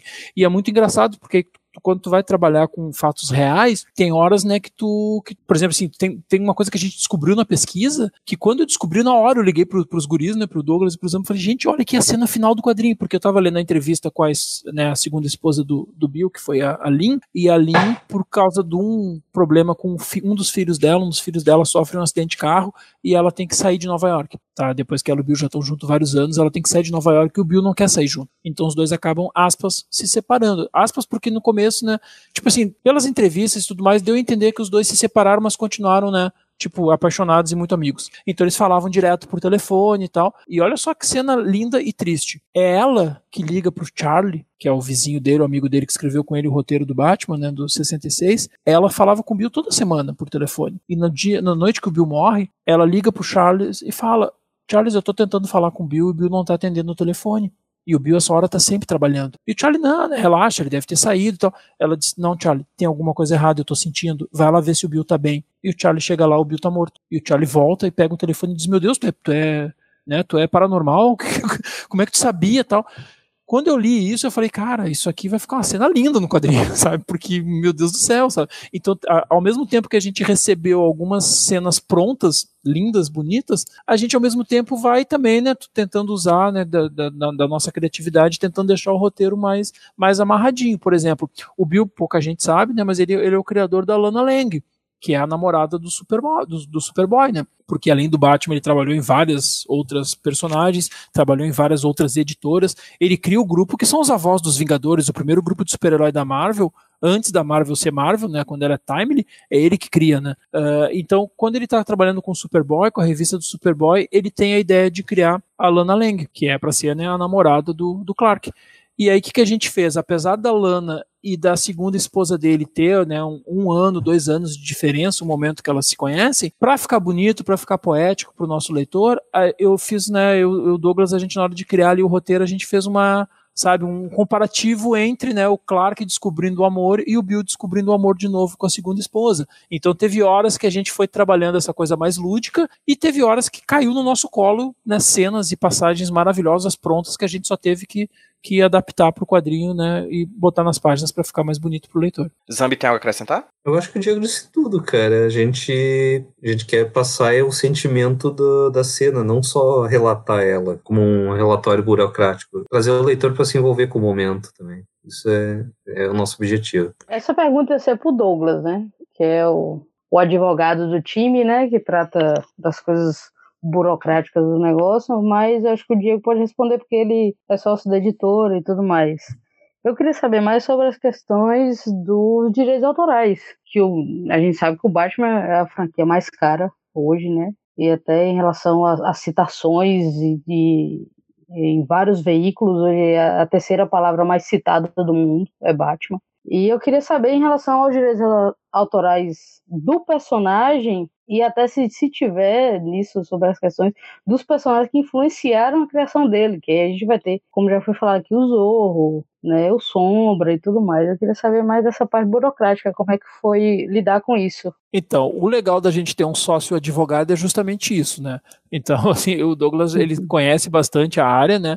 Então, assim, por exemplo, assim, respondendo de maneira né, resumida, e, né, que, que eu não sou advogado. Como é um trabalho jornali barra jornalístico, né, apesar de ser né, uh, mais artístico, a gente pode citar, a gente não pode fazer um desenho do Batman ali, né, tipo, né, tanto é que abrir a história, eu tinha pedido, né, no primeiro roteiro que eu fiz que eu mandei pro Douglas, a gente ia abrir saindo do cinema e ia ter um Batman ali em cima, né, uma sombra do Batman em cima do, né, do cinema e tal, eu, né, eu não, não dá, Diego, isso aqui não dá, que talvez nos dê problema. Tal. Então a gente vai tendo sempre esse cuidado do que, que a gente pode e não pode falar, pode ou não pode citar. Existe também um limite que tu pode usar, por exemplo, assim que o Zambi comentou agora há pouco, se a gente for citar a revista X, a gente pode colocar ali o quadrinho, né, a capa da revista X, que até no, no do Joe Schuster eles usam isso também, esse recurso. Então existe um número mínimo de, porque como esse é um trabalho, né, de pesquisa, barra, né, acadêmico, barra jornalístico, existe também está citando, né? A gente não está uh, fazendo um desenho do Batman para vender e ganhar, né? Sabe? Não, tô, eu não estou reproduzindo uma história do Batman, não é isso.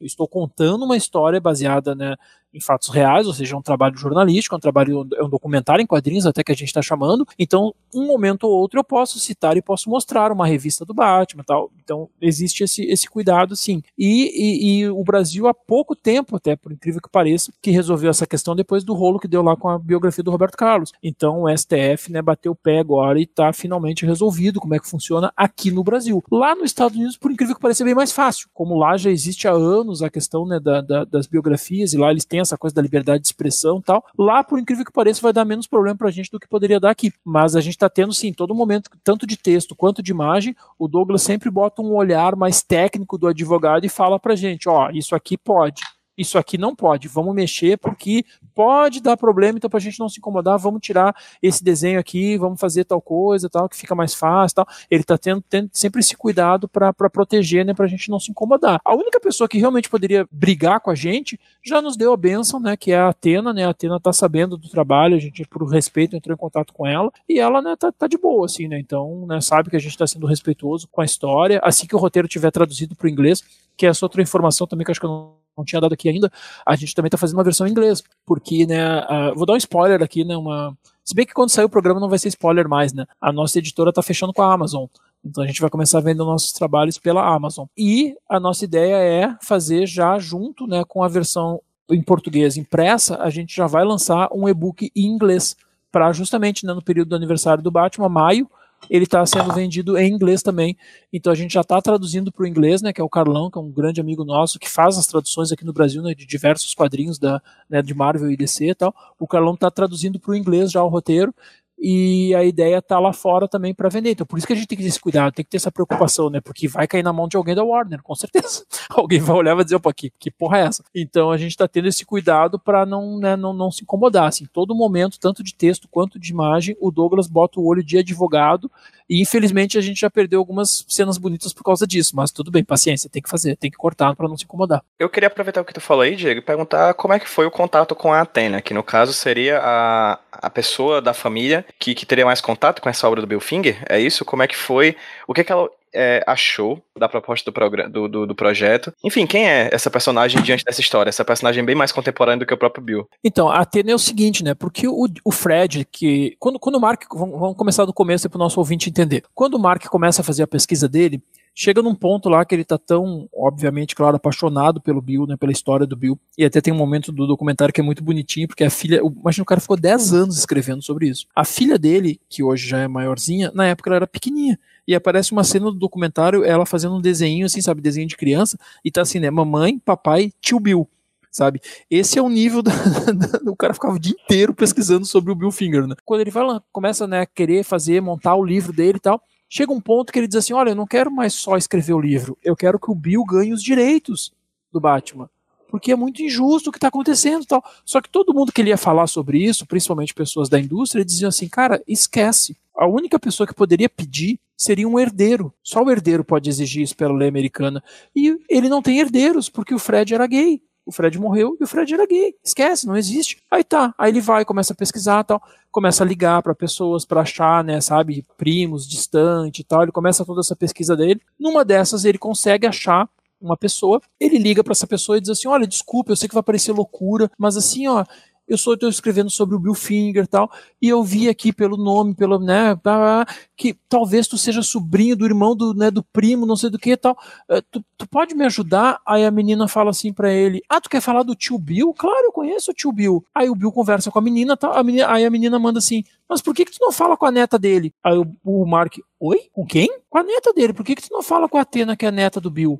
E aí a gente vai descobrir que o Fred ele teve um relacionamento e teve uma filha, que é Atena. E ninguém sabia que a Atena existia. E é aí que o Mark entra em contato com ela, consegue passar toda a pesquisa dele para ela, e é graças a essa pesquisa dele, e claro, a pressão dos fãs, porque agora a gente já está num outro contexto, no momento que tu tem redes sociais, momento, né, a história já começa a vazar, a ponto de a Warner entrar em contato com ela, a Warner muito malandra, o que, que eles fazem? Quando a Atena começa a entrar na história, a Warner tá, o Nolan tá fazendo os filmes dele, né? Já tá entre o primeiro e o segundo filme do Nolan. Então a Warner leva a Atena pro lançamento do segundo filme, né, o Dark Knight, o Cavaleiro das Trevas. A Atena vai lá, o Hotel Cinco Estrelas, fazem todo o passeio, ela conhece todo mundo, né, do filme, na, na premiere e tal. Termina isso, eles dão um tapinha nas costas, ó, beijo, né, um dia eu te ligo, tá? A Warner faz toda, né, a, a sabe, toda, toda a festa com a Atena, quando termina o lançamento do filme, eles batem no ombro dela e dizem, ó, oh, beijo, né? Um dia eu te ligo. E ela vai para casa e fica esperando, né? Tipo assim, não, depois a gente conversa. E ela fica esperando, fica esperando, e nada dos caras entrar em contato com ela. Até que quando eles vão lançar o terceiro filme do Nolan, ela recebe um e-mail da Warner dizendo: Olha, a gente quer te convidar. Oi, sumida. A gente quer te convidar para vir no filme e tal. A gente gosta tanto de ti, tu faz parte da nossa família e tal. Mas faz assim, tu assina esse papelzinho aqui pra gente antes. Só que a irmã dela é advogada. E a irmã dela diz assim: não assina, se tu assinar isso, a gente perde qualquer direito de. Tu vai perder qualquer direito de ir pra cima. E aí, então, ela diz: não, não vou assinar nada e não vou na Premiere, não vou não sei o quê. Ô, Nisso... Diego, ah. posso te interromper, cara? Desculpa te interromper. Irmã de... A irmã de quem? A irmã da Atena. A irmã dela é advogada, tá, não, aí, não, não do Bill. A Atena. Ela tem uma irmã da Atena... mãe dela. Ah, tá, não do Bill. É, não, não é, não é filha do Bill. Essa irmã não, não dela não é. Fred, não do Fred. Não, não é, não. É a irmã da, do, do outro casamento da mãe dela, tal. O, o Bill só teve a Atena. Tá, essa irmã é uma hum. irmã dela, né, do, do outro Fred casamento. Só o Fred teve só teve a Atena. É, desculpe, desculpe. O Bill só teve o Fred, o Fred só teve a Atena. Isso, é isso que eu quis dizer. Foi isso que eu quis dizer. Não, não, multiverso, multiverso. É, é, então, essa outra, né, essa irmã dela do, do outro casamento da mãe dela, que é advogada e tal, fala pra ela não assinar. Aí tá rolando a Comic Con e no dia da Comic Con, que eles vão tá todo o painel da Warner para apresentar o terceiro filme, né, do Batman, um cara vestido de Batman vai lá no painel e pergunta: "Esse é o filme que vai ter o nome do Bill?" E aí diz que é a primeira vez que faz silêncio na Comic Con. E aí o pessoal da Warner se olha, e, "Não, tá tudo bem, a gente já conversou com a família, tal."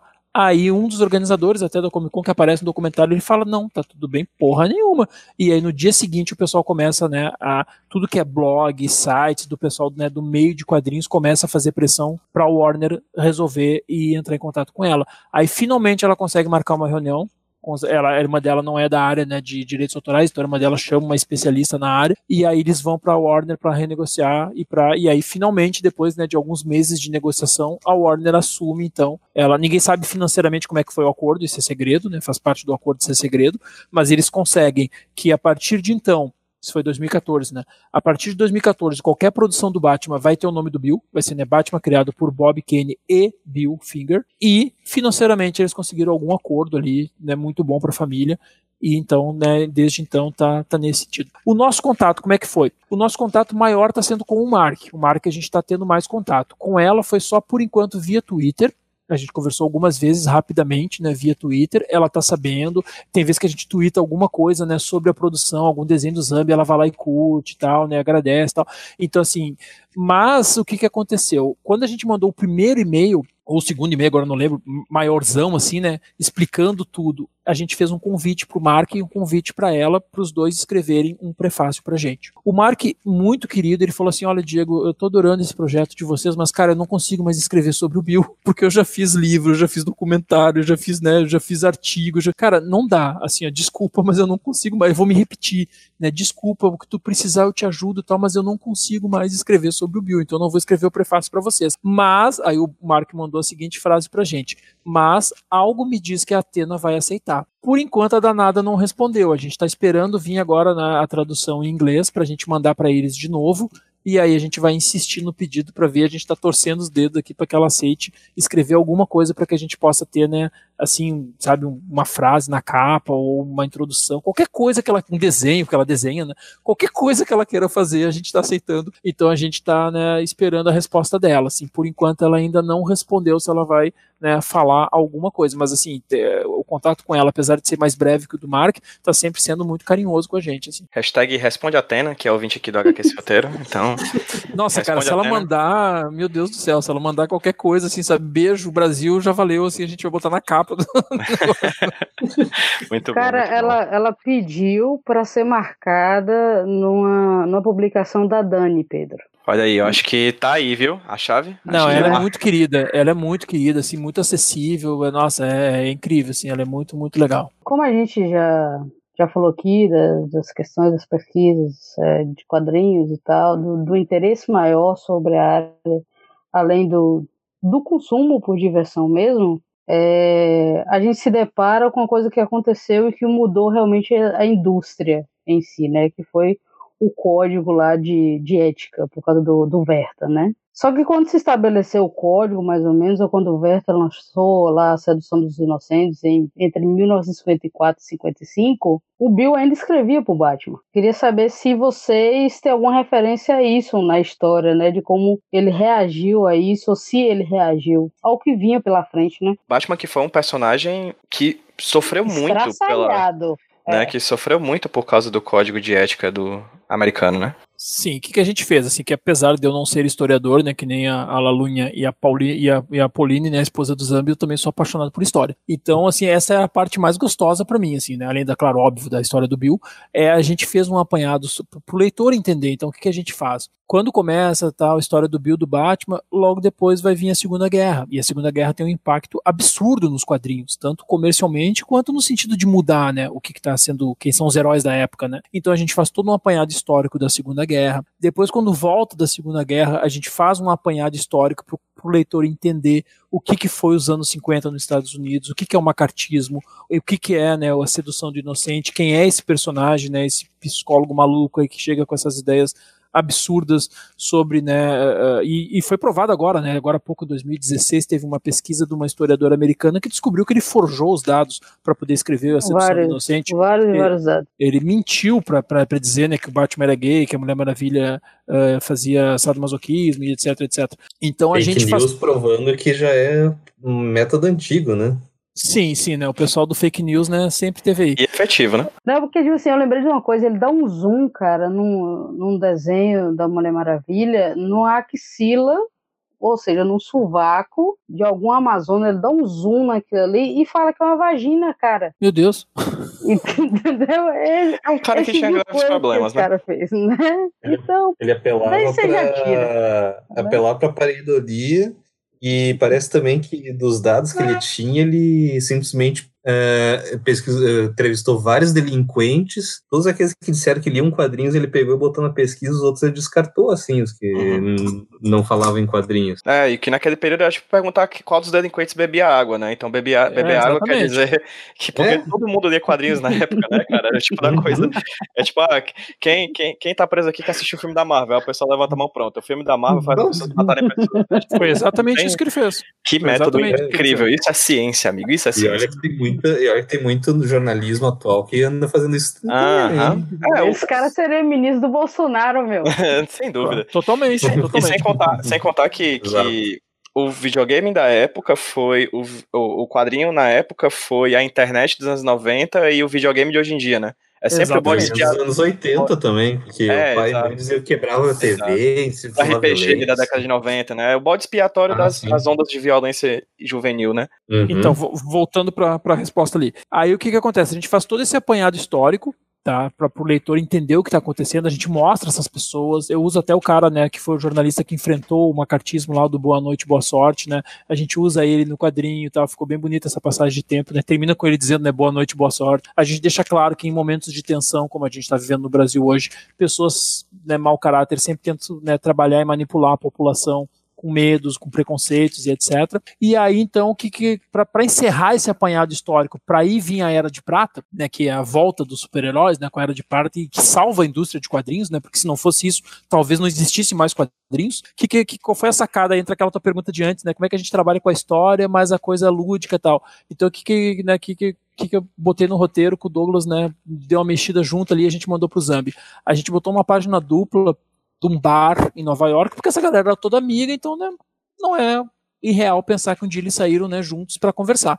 Então a gente coloca numa mesa de bar, assim, no balcão de bar, na verdade, já que é uma página dupla, a gente coloca os principais criadores da época conversando sobre isso sobre como o código afetou os quadrinhos.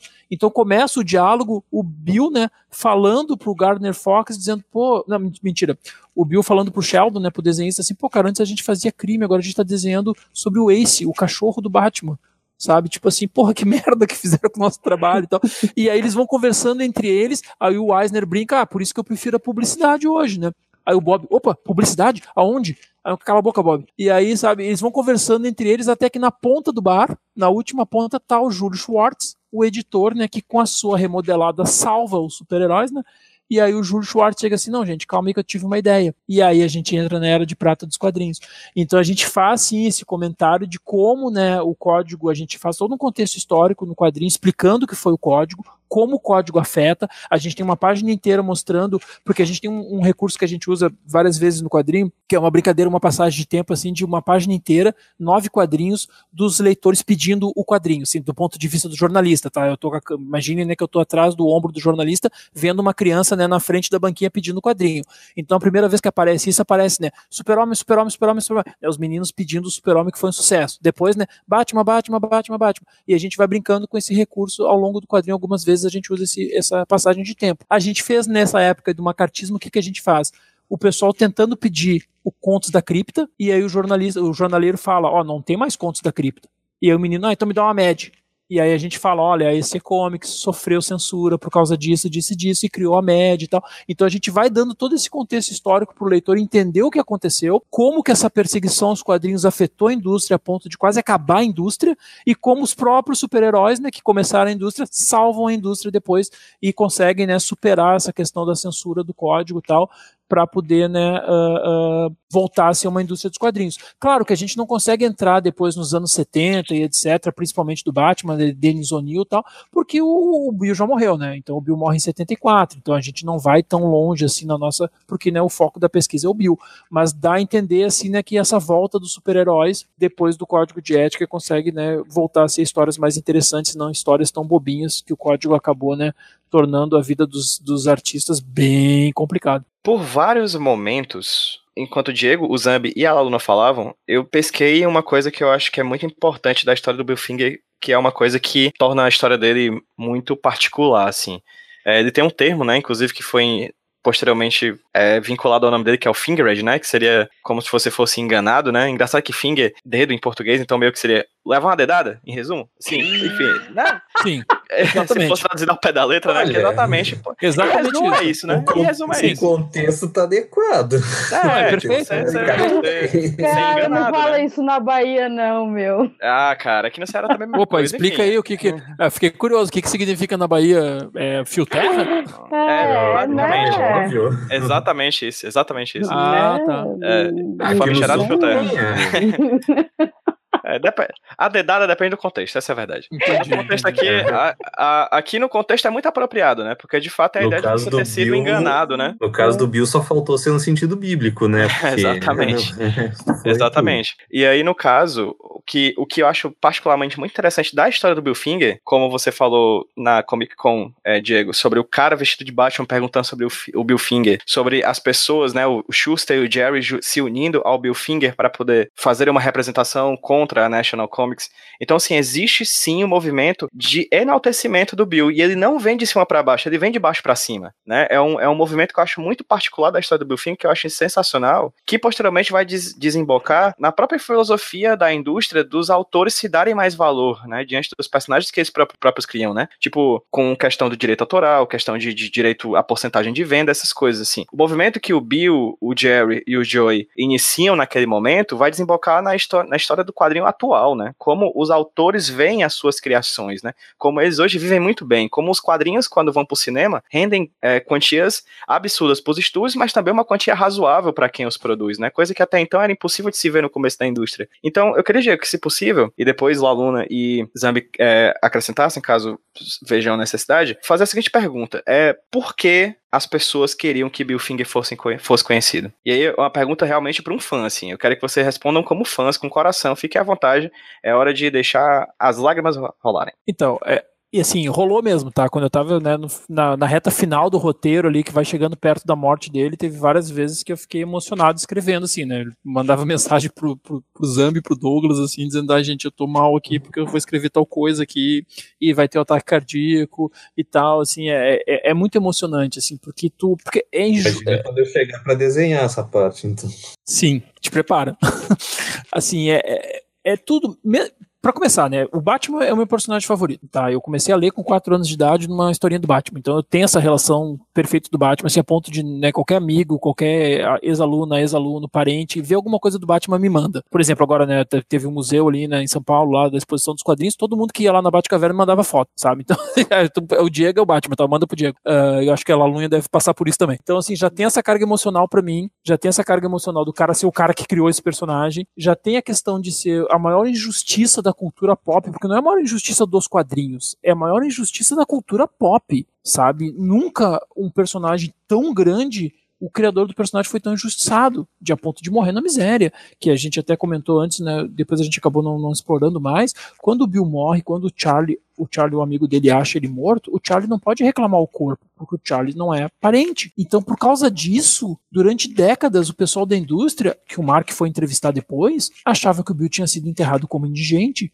porque o Bill não tem uma lápide, não existe uma lápide para ele. Então todo mundo tinha certeza, inclusive a segunda esposa dele, a Lynn, porque ela não tava, né, ela tava cuidando do filho, ela não tava em Nova York, ela não tinha como ir para lá, todo mundo tinha certeza que ele tinha sido enterrado como indigente.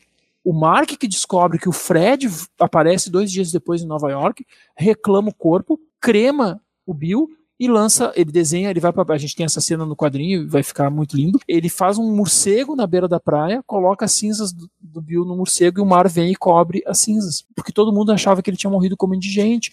Então assim, é uma história muito triste em todos os sentidos. Né, da injustiça. E, e, assim e aí quando tu descobre essa história mesmo quem não gosta de quadrinhos mesmo quem não gosta do Batman né, não gosta no sentido assim né, não ser o seu personagem favorito tal não se a pessoa não for um, né, um cidadão de bem a pessoa fica emocionada. Se a pessoa tem empatia por outra por um ser humano tu fica revoltado com isso sabe? Não tem como tu, tu, tu, tu, conhecer essa história e não chegar, gente, pelo amor de Deus, esse cara tem que ser reconhecido, a gente tem que fazer justiça aqui. E por isso que foi tão bonito é, é, esse final da história, né? De saber que né, 75 anos depois, a família vai lá, né? A Atena vai lá, graças ao trabalho do Mark, e conseguem resgatar o nome do cara, porque mesmo quando explode a história, aí entrou na questão, de novo, né, legal barra financeira. Todo mundo dizia, gente, esqueçam, porque faz as contas. Quanto que a Warner tá devendo para essa família? Nunca que vocês vão conseguir. Eles vão botar advogado por 200 anos aí pra ficar enrolando isso aí. Porque imagina quanto que a Warner tá devendo para ela. Sabe? É um, é um valor que, meu Deus do céu. Sabe? Como é que tu chega num acordo com uma família dessas? Tu tá devendo 75 anos numa criação que produz não sei quantos milhões de dólares por ano. Sabe? Que conta é essa? Capaz de quebrar a Warner. Sabe? Então, assim, era tudo para não dar certo. E no final dá. Tanto é que a gente brinca no nosso quadrinho, né? Dá um spoiler aqui, a gente brinca e fala, né? No mundo dos super-heróis, o bem sempre vence no final. Né? A gente consegue fazer isso no nosso quadrinho, a gente faz mais ou menos isso no final, dizendo, né, que, que o bem venceu. Porque é uma história muito, muito triste. A gente fica muito emocionado de saber, é, porque é muito injusto é muito injusto de, de, tudo, de todo lado que tu olha, sabe? sabe? Por exemplo, assim, é uma cena que a gente tem no quadrinho também. Quando ele foi, quando o Batman vai, o Batman de 66, que é o único episódio que tem o nome dele, o coitado do Bill, ele tá tão mal de grana que ele tem uma, ele tem uma TVzinha preto e branco em casa. E aí o Charlie, que é um amigo dele, esse que escreveu com ele, o Charlie fala assim: Cara, não, tu não pode assistir o Batman preto e branco. O Charlie leva ele para dentro da, da emissora, que eles tinham uma sala lá, que é uma sala para os clientes da emissora, né, para os anunciantes, que tem uma TV colorida grande, e o Bill assiste a transmissão do seriado na TV colorida da emissora, porque senão ele não ia nem ver o Batman colorido, ele ia ver o Batman preto e branco, sabe? Então, sabe, o cara que criou o personagem mais de maior sucesso da história dos histórias em quadrinho, um dos personagens de maior sucesso da cultura pop, qualquer lugar do mundo que tu for, e tu mostrar o Batman, qualquer pessoa vai saber do que tu tá falando, não interessa, sabe, de que etnia que é a pessoa, de que país que é a pessoa, e esse coitado desse cara morreu na miséria das pessoas achando que ele tinha sido enterrado como indigente. Então é uma história muito triste, poder contar essa história, poder, né, ajudar, contribuir um pouquinho com a, com a história dele, que as pessoas, né, saberem quem foi o Bill, assim, tá sendo, nossa, tá sendo muito emocionante, assim, sabe? Eu tô assim, e, e tá junto, né, de duas pessoas incríveis, né, o Douglas e, e, o Zambi podendo contar essa história, e com a ajuda de vocês, né, com a ajuda da, né, a Lalunha tá ajudando a gente, o pessoal da, da Mansão N, né, o Mark e tal, a gente, tá, a gente tá quando a gente, né, as pessoas sabem que a gente tá fazendo esse trabalho, é muito bonito, assim, muita gente chega e, ah, eu quero ajudar, eu descobri tal coisa, eu tenho a imagem tal, vocês já usaram, sabe, tá tendo uma, uma, uma, uma corrente, assim, de, de, de, né, de, de pessoas que estão adorando esse trabalho, estão ajudando esse trabalho a sair justamente por causa da injustiça que o Bill viveu. Então, é, para mim, é, nossa, é, é lindo demais, assim, poder estar tá fazendo esse trabalho. E Zambi, como é que tá sendo pra você? Cara, eu sinto que eu tô, tô contribuindo nesse processo de fazer justiça a uma pessoa que sofreu muito em vida e não foi, não viveu para ver a justiça sendo feita. Sou a pessoa que acredita em karma, né? Eu acredito muito que nós temos um que a gente faz reverbera porque a gente vai receber de volta no, do universo e então, se a gente for juntar as peças por essa lógica, Warner foi 80 anos de uma injustiça contra uma pessoa que voltou contra eles de um jeito muito violento. E é aquele momento que a gente diz, chupa Warner. Não pode, como é que pode assim uma, uh, fazerem isso com alguém assim de simplesmente ignorar a pessoa? Ela te deu, ela te deu a maior criação de todas da cultura pop e simplesmente finge que ele não existe, sabe? É muita ganância por dinheiro, velho. Eu me coloco no lugar do Bill e eu penso, cara, eu, eu ia ficar muito puto, mas muito puto. Pra finalizar, Laluna, você como fã, pesquisador do personagem, o que, que você espera desse quadrinho que tá vindo aí? Meu, tipo assim, como eu falei no, no texto que eu, escrevi, que eu escrevi pro Minas, falando do Bill, e o link do projeto aí tá lá também, lá no, no texto, né? Tá acreditado e tal. Eu tenho também uma memória afetiva com o Batman. Né? Eu acho que quase todas as pessoas que são envolvidas nesse, nesse mundo, né?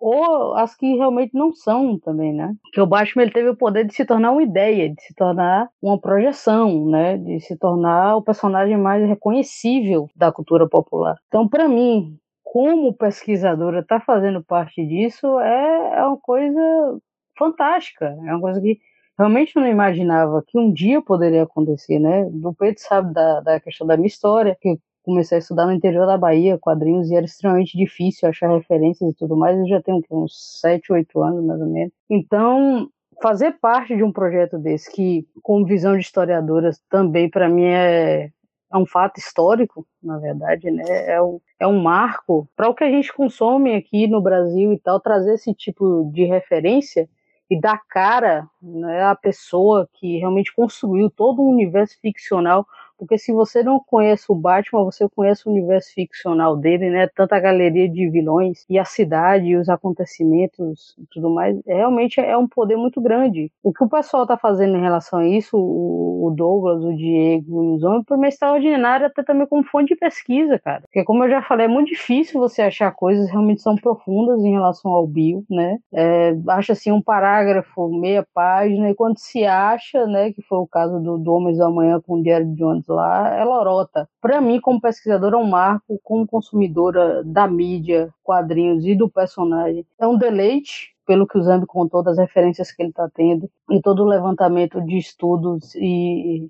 e de pesquisas que o Douglas e o Diego estão fazendo, é, é uma coisa extraordinária, cara. Para mim, realmente, é, é de realmente ficar maravilhada com as questões que vão ser tratadas no quadrinho e a diferença de que vai ser em relação à produção que foi publicada lá fora, né? Que mesmo assim, o cara que pesquisou 10 anos, ok, tem tudo lá no blog dele, aquela coisa toda, e ele realmente optou, ou a indústria optou por fazer uma edição dos quadrinhos de uma forma mais infanto-juvenil, mas o que está sendo produzido aqui agora é realmente uma coisa mais completa né? E uma coisa muito mais acessível. Então isso eu só tenho realmente até agradecer o Diego e o Douglas, né, pelo convite até de participar disso diretamente em relação ao prefácio lá. E realmente é questão de ficar maravilhada com esse tipo de coisa. Muito obrigado. Só isso, assim, é, é, eu tô, né, descobri a, conheci a Lalunha há pouco tempo e assim, gente, tô encantado, apaixonado pelo trabalho dela, pela pesquisa, tudo que ela sabe, assim, eu preciso, assim, eu, a gente precisa sentar para tomar um café um dia, assim, porque, meu Deus do céu, Acho vai ser uma conversa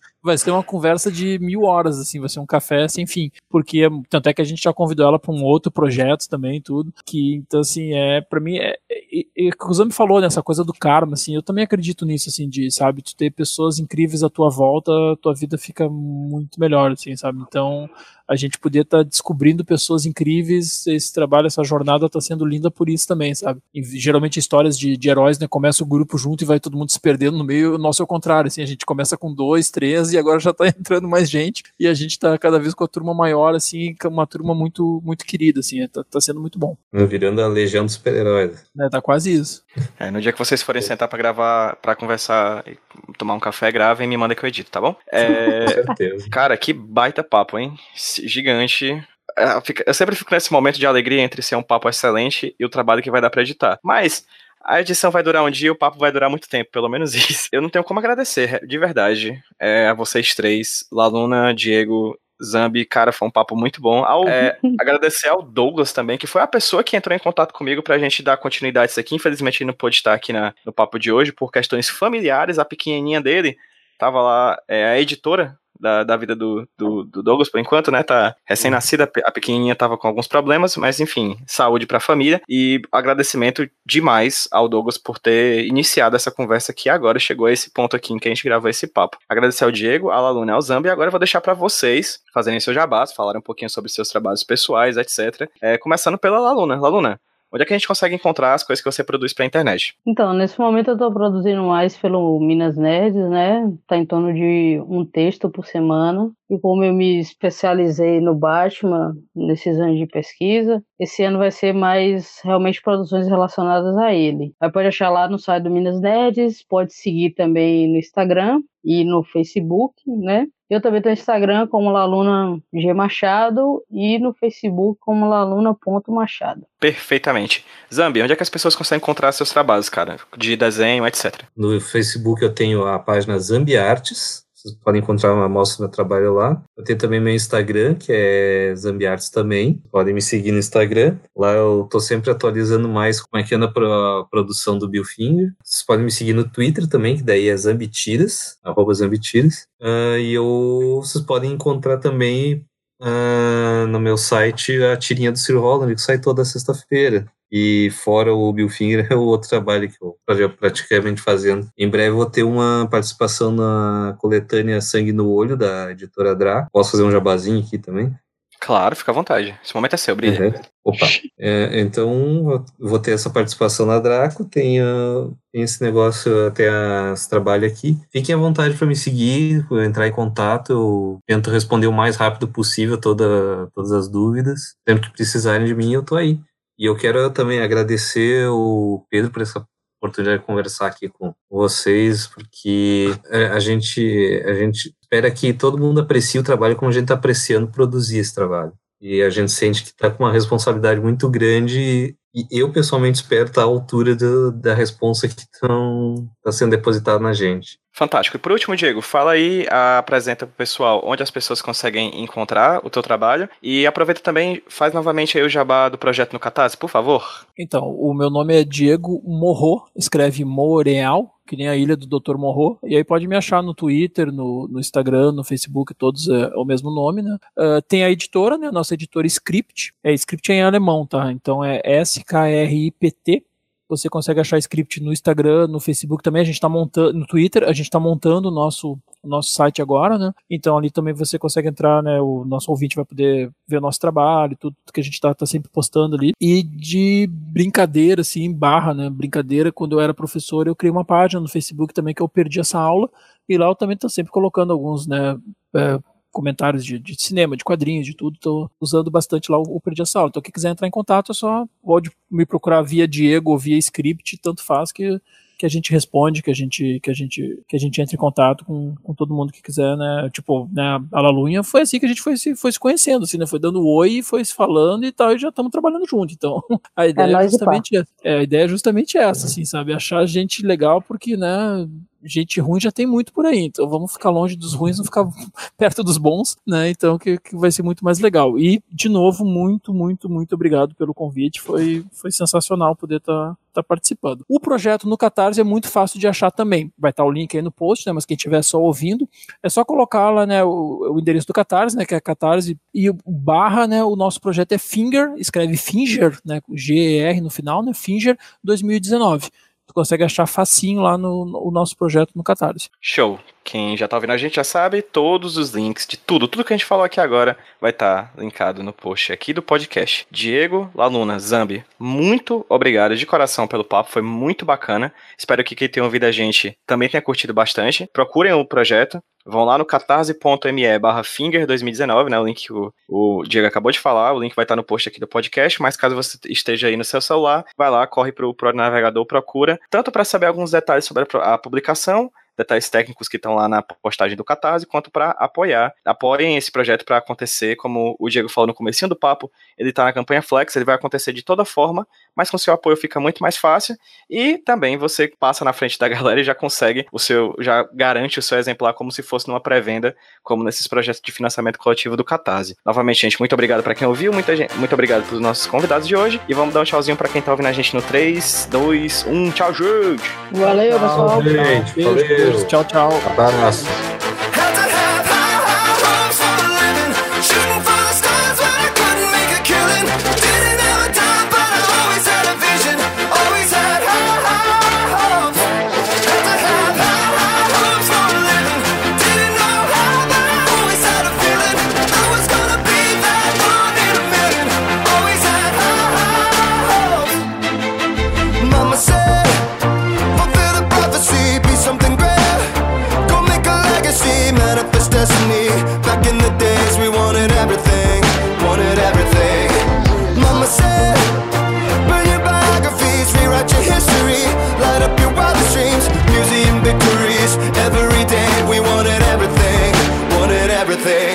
Said,